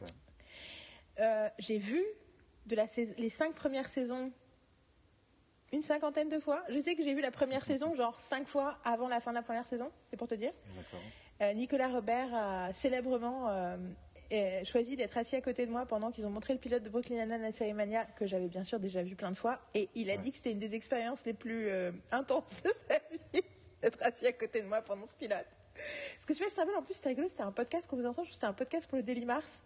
Parce Ouais. qu'ils ont montré plusieurs comédies et ils ont montré Brooklyn Nine-Nine et ils ont montré une comédie que j'ai détestée. Et il a dit putain mais d'être assis à côté d'elle quand il le truc c'est parce que si elle aime t'es à fond dedans t'as l'impression que c'est le truc le plus incroyable de la terre. Et si elle aime pas c'est impossible de regarder. Tu peux pas te concentrer. Parce que j'ai un petit déjà avec Gomorrah.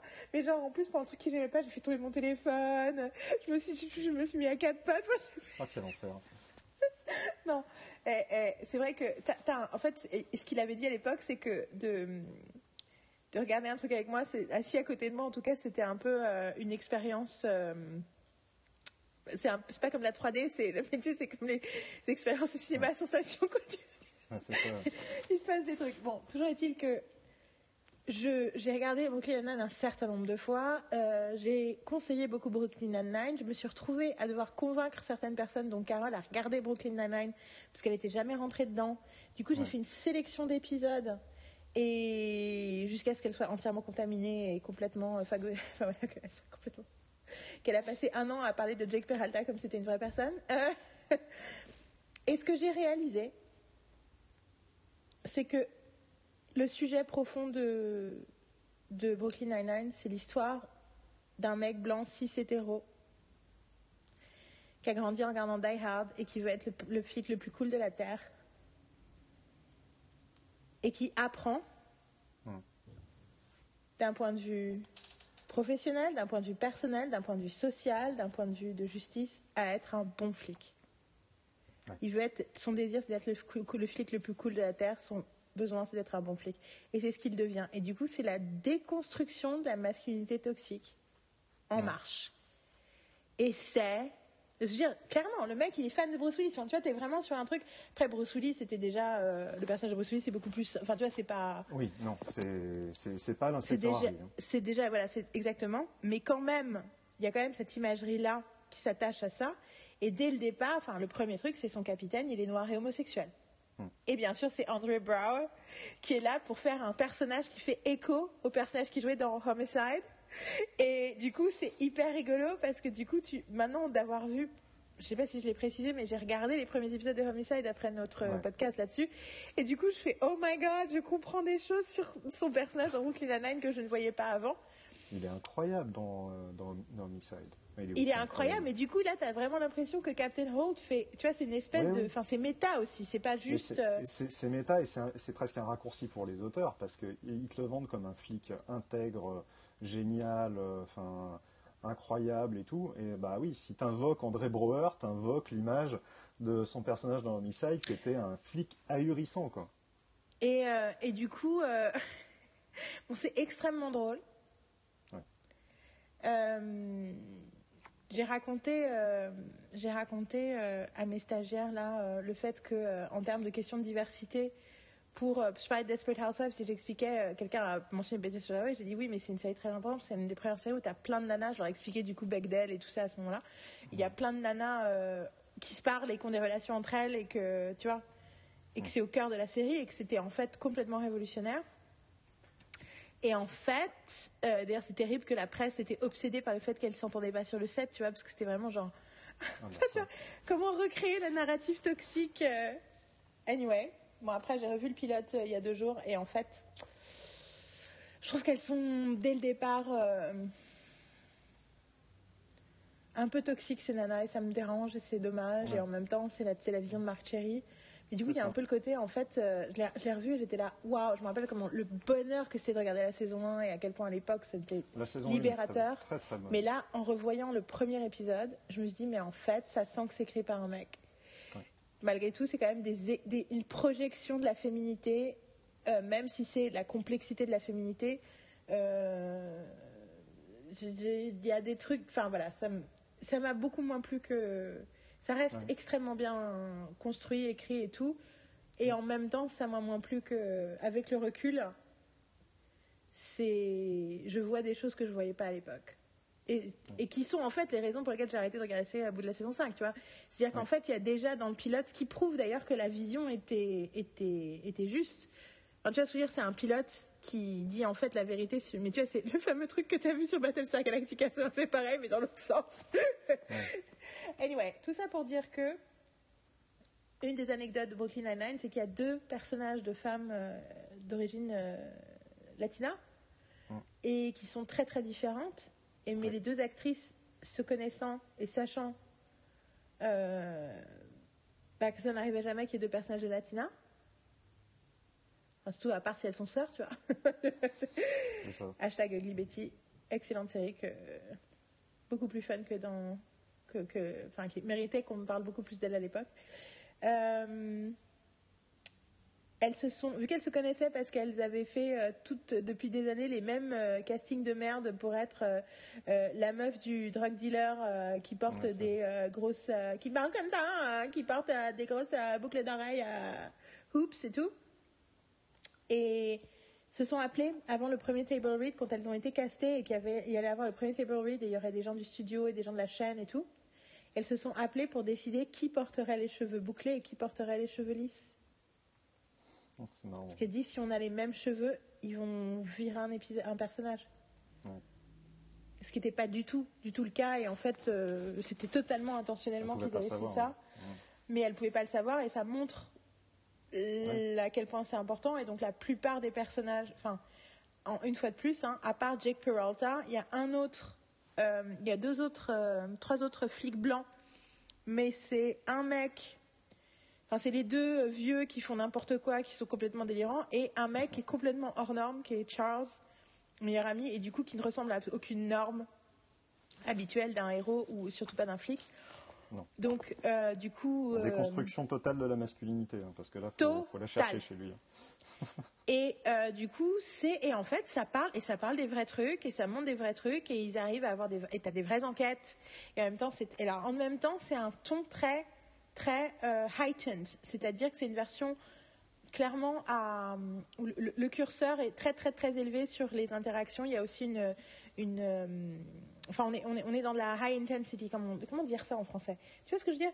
Euh, on n'est on n'est pas ancré dans le réel comme Friends est beaucoup Non. plus ancré dans le réel que Brooklyn Nine-Nine. Brooklyn Nine-Nine est dans le réel, mais dans les comportements, c'est quand même l'énergie est très haute. Oui, oui, oui. Faut quand Et même. du- euh, et en même temps, ça aurait été compliqué de faire une série de flics euh, qui, est, qui est vraiment ancrée dans le réel dans- et d'en faire une, une série Une humoristique. Parce que là, euh, enfin, bonjour le truc casse-gueule.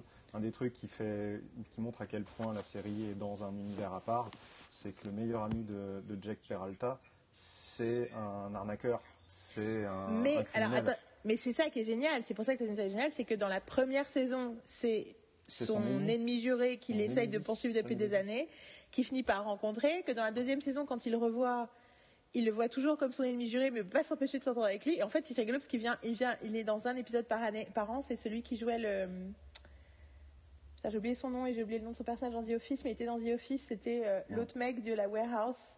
C'est ça. Euh, le mec noir qui bossait pour The Office, c'était lui, euh, de la- dans la warehouse. Et, et ce qui est génial, c'est qu'à un moment, il lui dit, de saison 3 ou 4, où ils disent Mais Jack Judy, du coup, tu, quand est-ce que tu l'as. Enfin, faut le chercher. Il fait Moi, généralement, je le vois euh, une fois par an autour de la période de l'année de Noël. Est-ce que c'est à ce moment-là qu'il y a les épisodes tous les ans où il est dedans Et effectivement, avec les années, ça devient euh, un vrai ami et c'est rigolo. euh, Ouais. la, la façon dont il joue avec ça. Il y a aussi l'idée que euh, dans l'épisode 6 ou 7, tu as l'idole de Jake Peralta, qui est un journaliste qui a écrit sur les vrais flics des années 80 euh, qui prenaient de la drogue et qui, se qui tabassaient les, les, les suspects. Il est trop content de le rencontrer et euh, Amy, donc euh, Amy Santiago, qui est censée être euh, la, la compétition de Jake, mais clairement il y a un Will Z dès le départ entre eux. Euh, elle, elle est hyper saoulée par ce vieux misogyne.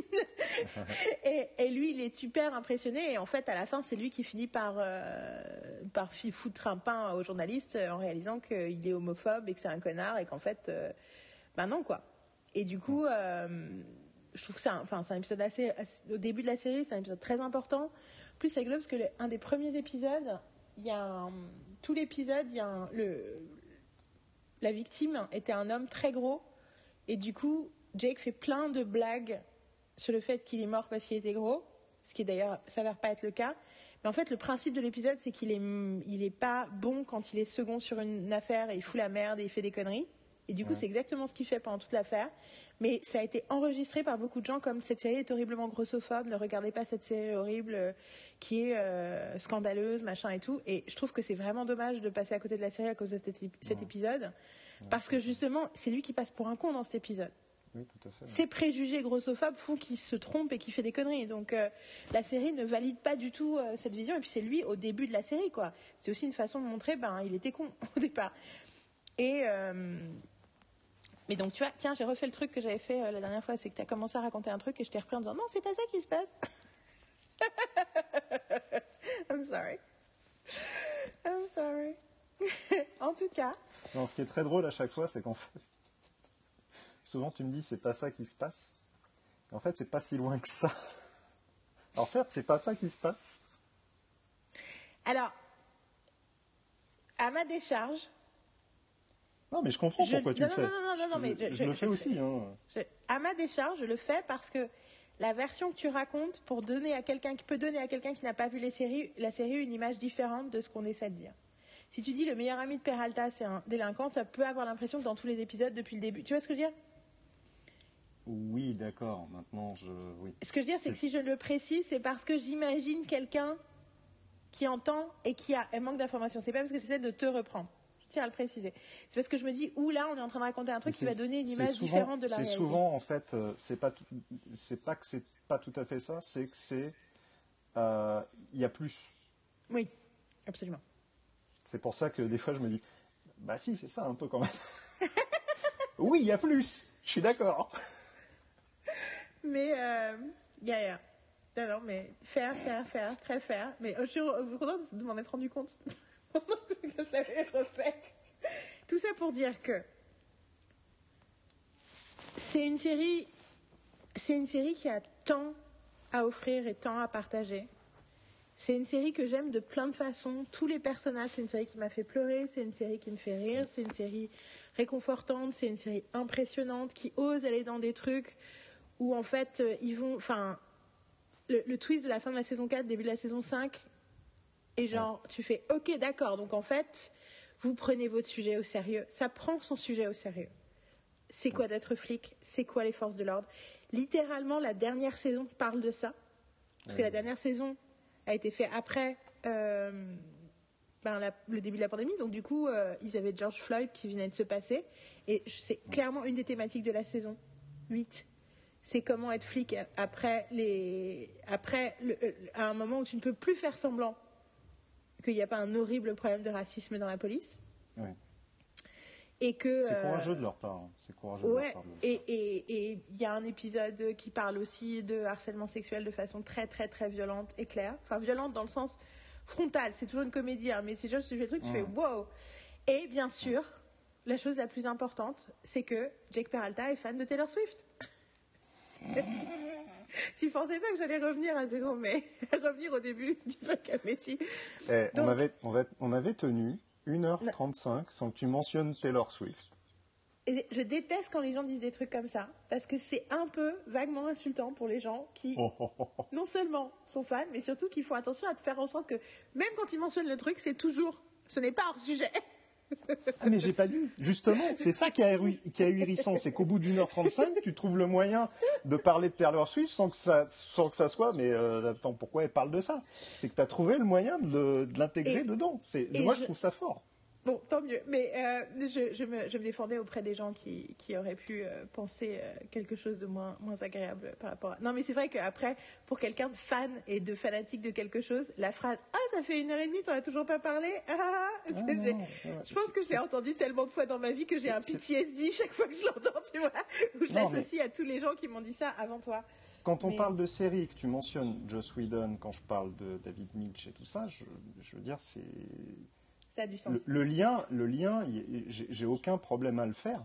Là, que, que tu parles de Taylor, je me souvenais pas du tout qu'il était fan de Taylor Swift dans la série, donc Je vais- je vais- évidemment, toi, toi, tu pointes du doigt dessus, Bien c'est sûr. évident. Euh, mais du coup, ça me surprend à chaque fois. Ah oui, oui, d'accord. ouais, d'accord. Et donc, je vais dire pourquoi je le dis, au-delà du fait que, bien sûr, ça me fait plaisir, c'est que pendant longtemps, ça a changé, mais pendant longtemps, c'était difficile de ne pas entendre le nom de Taylor Swift Mm. sans que ce soit une blague désobligeante Une blague, ouais, et probablement de misogynie internalisée.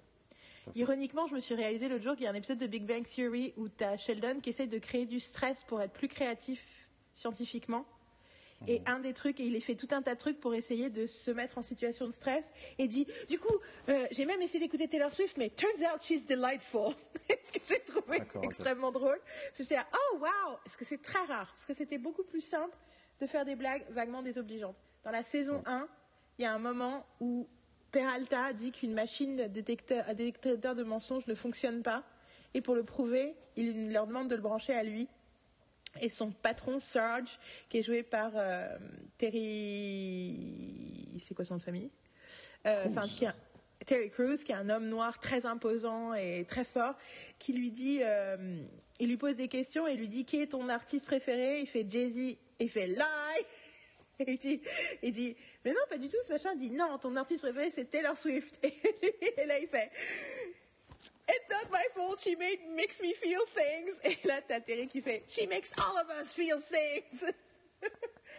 c'est la première saison. Terry. Crews, qui est, un- qui est, en plus d'être euh, quelqu'un vraisemblablement d'extrêmement gentil, d'être euh, une sorte de masse de muscles euh, ahurissante, euh, d'être un bon comédien, est aussi un brillant illustrateur. J'ai découvert ça. Ah, il dessine, c'est de la folie, quoi. C'est ahurissant. Mais c'est glauque parce que c'est un des, un des éléments du personnage aussi. Ah, il dessine aussi dans le dans Ben, voilà. Et il y a en fait tout un truc où les, plein d'éléments de la personnalité des gens euh, sont montrés, voilà.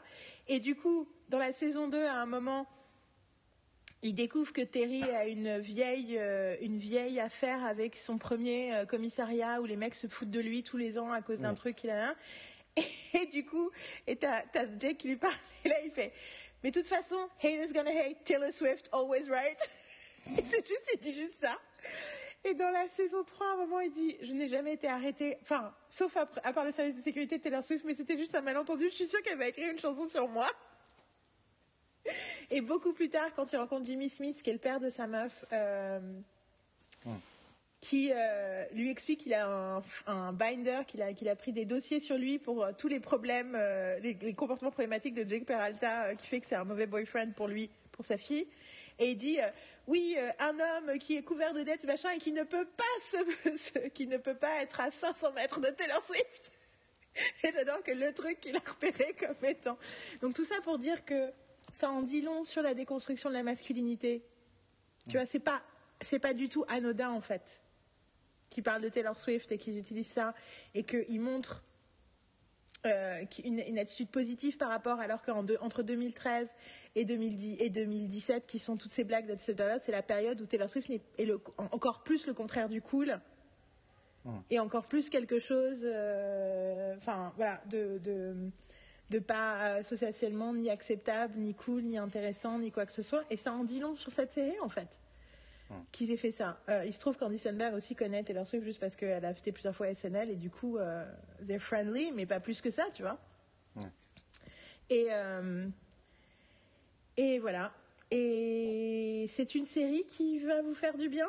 Et je sais. Et là, attention, le montage et la façon dont c'est fait fait que les gens ont parfois un- du mal à rentrer dedans au début. Donc, vraiment, donnez, donnez à la série euh, une dizaine d'épisodes. Franchement. Ça vaut le Bah, coup. euh, Et c'est une euh, de- c'est quelque chose qu'on peut garder pour beaucoup de. Absolument. L'intégralité des comédies, en fait. Et surtout, c'est une série où vous, le temps que vous passez avec. Vous, êtes- vous êtes récompensé de votre, euh, de, votre, de votre assiduité. Vous êtes récompensé plus vous regardez, plus vous, plus il y a des choses intelligentes, plus ça. Puis les personnages s'approfondissent et, et ils évoluent et ils changent et ils se découvrent. Et, et j'ai un seul problème avec cette série. Ouais. C'est que la relation de Charles avec la bouffe n'est pas crédible. Soit il a les pires goûts de la terre, soit il a, soit, mais en fait c'est pas possible qu'il sache faire à manger, parce que dans la saison 2, spécif- saison 4 spécifiquement, il doit amener, il est chargé d'amener la dinde pour Thanksgiving et il, a- et il commande une dinde vivante pour le repas qui est une heure plus tard. Et en fait, c'est con, mais ça me perturbe en termes de personnage qu'un mec est obsédé par la bouffe fasse un truc aussi con. Oui. Je veux dire, le temps, même si tu veux tuer toi-même ta dinde, tu as besoin de plusieurs jours pour en faire un plat. C'est coup, le moment où l'aspect joke machine de, de Walking Nine-Nine va, va un peu au, dé- au détriment de. sauf qu'en fait, ils ne le font vraiment qu'avec Charles. Tout à fait. Je trouve que c'est Charles qui sort de la, de la logique, en fait. Et pas Et- les autres personnages. Alors, il y a eu un moment Taylor Swift, il va y avoir un moment, un moment euh, très court parce que j'ai plus beaucoup de temps, mais je suis obligé de le faire. Un moment Taylor- euh, euh, Jason Mantzoukas Absolument, absolument. qui joue le rôle de Pimento dans la série. Alors, il est, il est là, euh, je vais dire, une, une douzaine d'épisodes sur l'intégralité de la Sûr série. que quelque Jason. Mantzoukas adore Taylor Swift. Pardon, continue, continue. C'est pas impossible. Euh, et il joue le rôle donc de Pimento, qui est une sorte de, de flic ultra extrême, euh, Psycho total. totalement. Euh, et ce qui est- c'est toujours dingue parce que, euh, comment dire, euh, Jason Mantzoukas, quand on connaît un petit peu, on sait qu'il est un peu germophobe, plus que germophobe d'ailleurs. Enfin, là en ce moment, le Covid pour lui, ça l'empêche d'aller sur les tournages et tout ça. Il fait, fait plus que des voix off maintenant. Et Pimento, c'est le genre à faire des trucs absolument répugnants, à être dans des situations où tu te dis mais non en fait c'est bizarre qu'on donne des rôles comme ça à Jason Mantzoukas parce que c'est tellement à l'encontre de ce qu'il est. D'un autre côté, il a ce côté complètement hirsute, ses yeux globuleux, qui à mon avis les, les directeurs de casting non non mais on va pas te jouer, faire jouer un germophobe, on va te faire jouer un taré qui bouffe des hot dogs sur les toilettes quoi. Donc euh, Mais ce que j'adore chez Pimento, c'est qu'il est complètement fou et en même temps, c'est un personnage euh, récurrent. euh. Il est complètement fou et en même temps, il est incroyablement attachant, totalement. incroyablement loving. euh, et je viens de revoir du coup bah, le fameux épisode de Thanksgiving. euh. Je me demande si c'est le même. Oui, c'est ça. Je crois que c'est l'épisode de Thanksgiving avec la turkey qui est loose et où euh, il a une, une bistory avec le capitaine Holt où il se retrouve à menacer un barman pour qu'il change la chaîne et qu'il montre le dog show plutôt que le match. Et au Pimento prend une bouteille, la casse sur le bar et menace. Et Captain Holt, qui est un peu la blague de Peralta, c'est que Captain Holt, il se, comporte, il, se, il se- il se comporte comme un robot. Et donc Captain Holt, très calmement, prend une bouteille, la casse également et l'attend vers le barman. et du coup, et surtout, c'est qu'à la fin, tu vois que tout le bar regarde le dog show en faisant Ouais Et c'est juste, tu dis, putain, mais Pimento, il a un effet fou. Alors, du coup, dernière question. Comment t'as aimé Jason Mantzoukas dans The Good Place? Déjà, je pense que je suis biaisé totalement. Je ne peux pas ne pas aimer une intervention de Jason Mantzoukas où que ce Oui, soit. mais le fait Mais- qu'il lui écrit ce rôle-là, est-ce que c'est pas particulièrement merveilleux de la part de The Good Alors Place? c'est merveilleux, c'est merveilleux, et en plus tu sais que bah, du coup The Good Place, les gens de The Good Place écoutent Adotted Get Made parce que tu as des références à Adotted Get Made dans le rôle de Mhm. Vrai? Ben oui, à un moment, euh, à un moment, je sais plus exactement les circonstances, mais il parle de, de personnes dans le dans, dans- dans l'endroit où ils sont qui ont des couches. Et t'as Yeah. Mandukas qui dit They are living uh, their dipe life. Et ça, ça vient de euh, Adosis Get Made. Il l'emploie assez régulièrement, quoi. Cette, euh, enfin, assez régulièrement. Il l'a employé quelques fois. Donc, à mon avis, ils, Wow. euh, ils, ils écoutent et euh, Bon, un jour, il faut qu'on parle plus de The Good Je- Place, mais tu je comprends reste- pourquoi j'avais besoin persuadé de que- cette série. June Diane n'est pas dans The Good Place parce qu'elle n'était pas dispo, mais pas juste parce que euh, Ouais. ils ils y ont pas pensé. Mais vu que tu as C'est Paul Scheer et, euh, et Manzuka, c'est que tu as des références à, à The Disquette Mates. Et pour moi, il n'y a pas de hasard. Quoi. Ouais, c'est clair. Euh, Ouais, c'est trop bien, Brooklyn Nine-Nine. Ça mérite, euh, ça mérite votre temps et euh, toutes ces autres séries aussi. Mais un jour, il faut qu'on parle vraiment de Good Place quand tu auras fini, tu auras regardé le dernier épisode. Mais tu comprends Ouais. pourquoi j'avais vraiment besoin que tu regardes cette série, quoi. Oui, tout à fait. T'es un chat, quelle chance. Bon, écoute, Dom, merci pour ces heures de conversation passionnantes. C'était Oh, quelques, fun. mi- quelques minutes. On vous invite à regarder toutes ces séries, à Ouais. nous dire pourquoi vous les aimez. Et si vous les aimez, alors, si vous, quand, quand on était, quand on était dur avec les séries, mais vous- que vous les aimez, n'hésitez pas à nous écrire pourquoi. Si par contre vous n'aimez pas ce que nous on aime, c'est pas la peine de nous le dire. on peut pas le savoir. non, mais c'est vrai, tu vois. Faut, faut, faut, faut promouvoir la. Je vais, je, vais dé- je vais sortir cette partie du podcast le 31 décembre. Donc, pour la nouvelle année, bonne résolution. Pro- parlez de ce qui vous plaît, parlez de ce que vous aimez, parlez Oui, de ce qui vous inspire. Oui, nous sommes aussi très critiques de plein de choses parce que ça nous semble essentiel, mais on n'oublie jamais de parler de ce qu'on aime dans ces choses-là aussi. Croyez-moi, meilleur conseil de scénario de scénariste. Lead with love, c'est aussi un conseil pragmatique, technique, de travail. Dans ce que, pour développer ce que vous, pour votre création au mieux, faut vous concentrer sur ce qui marche et ce qui plaît et ce qui vous plaît et ce qui vous touche, mais aussi dans vos relations de collaboration avec les autres. Si vous commencez toujours par parler de là où vous êtes d'accord et ce qui vous plaît, ça va changer votre vie professionnelle. Voilà, Mm. c'était la, la dernière phrase euh, spéciale jour de l'an. J'en- J'en rajouterai pas. C'était un très bon euh, dernier mot. Je, je valide totalement. Bonne année Oui, bonne année Yeah 2023 It's gonna be crazy. Ok. Ouais. C'était mon cours d'écriture. Bonne à la prochaine et bonne écriture d'ici là. Au revoir. J'arrête l'enregistrement.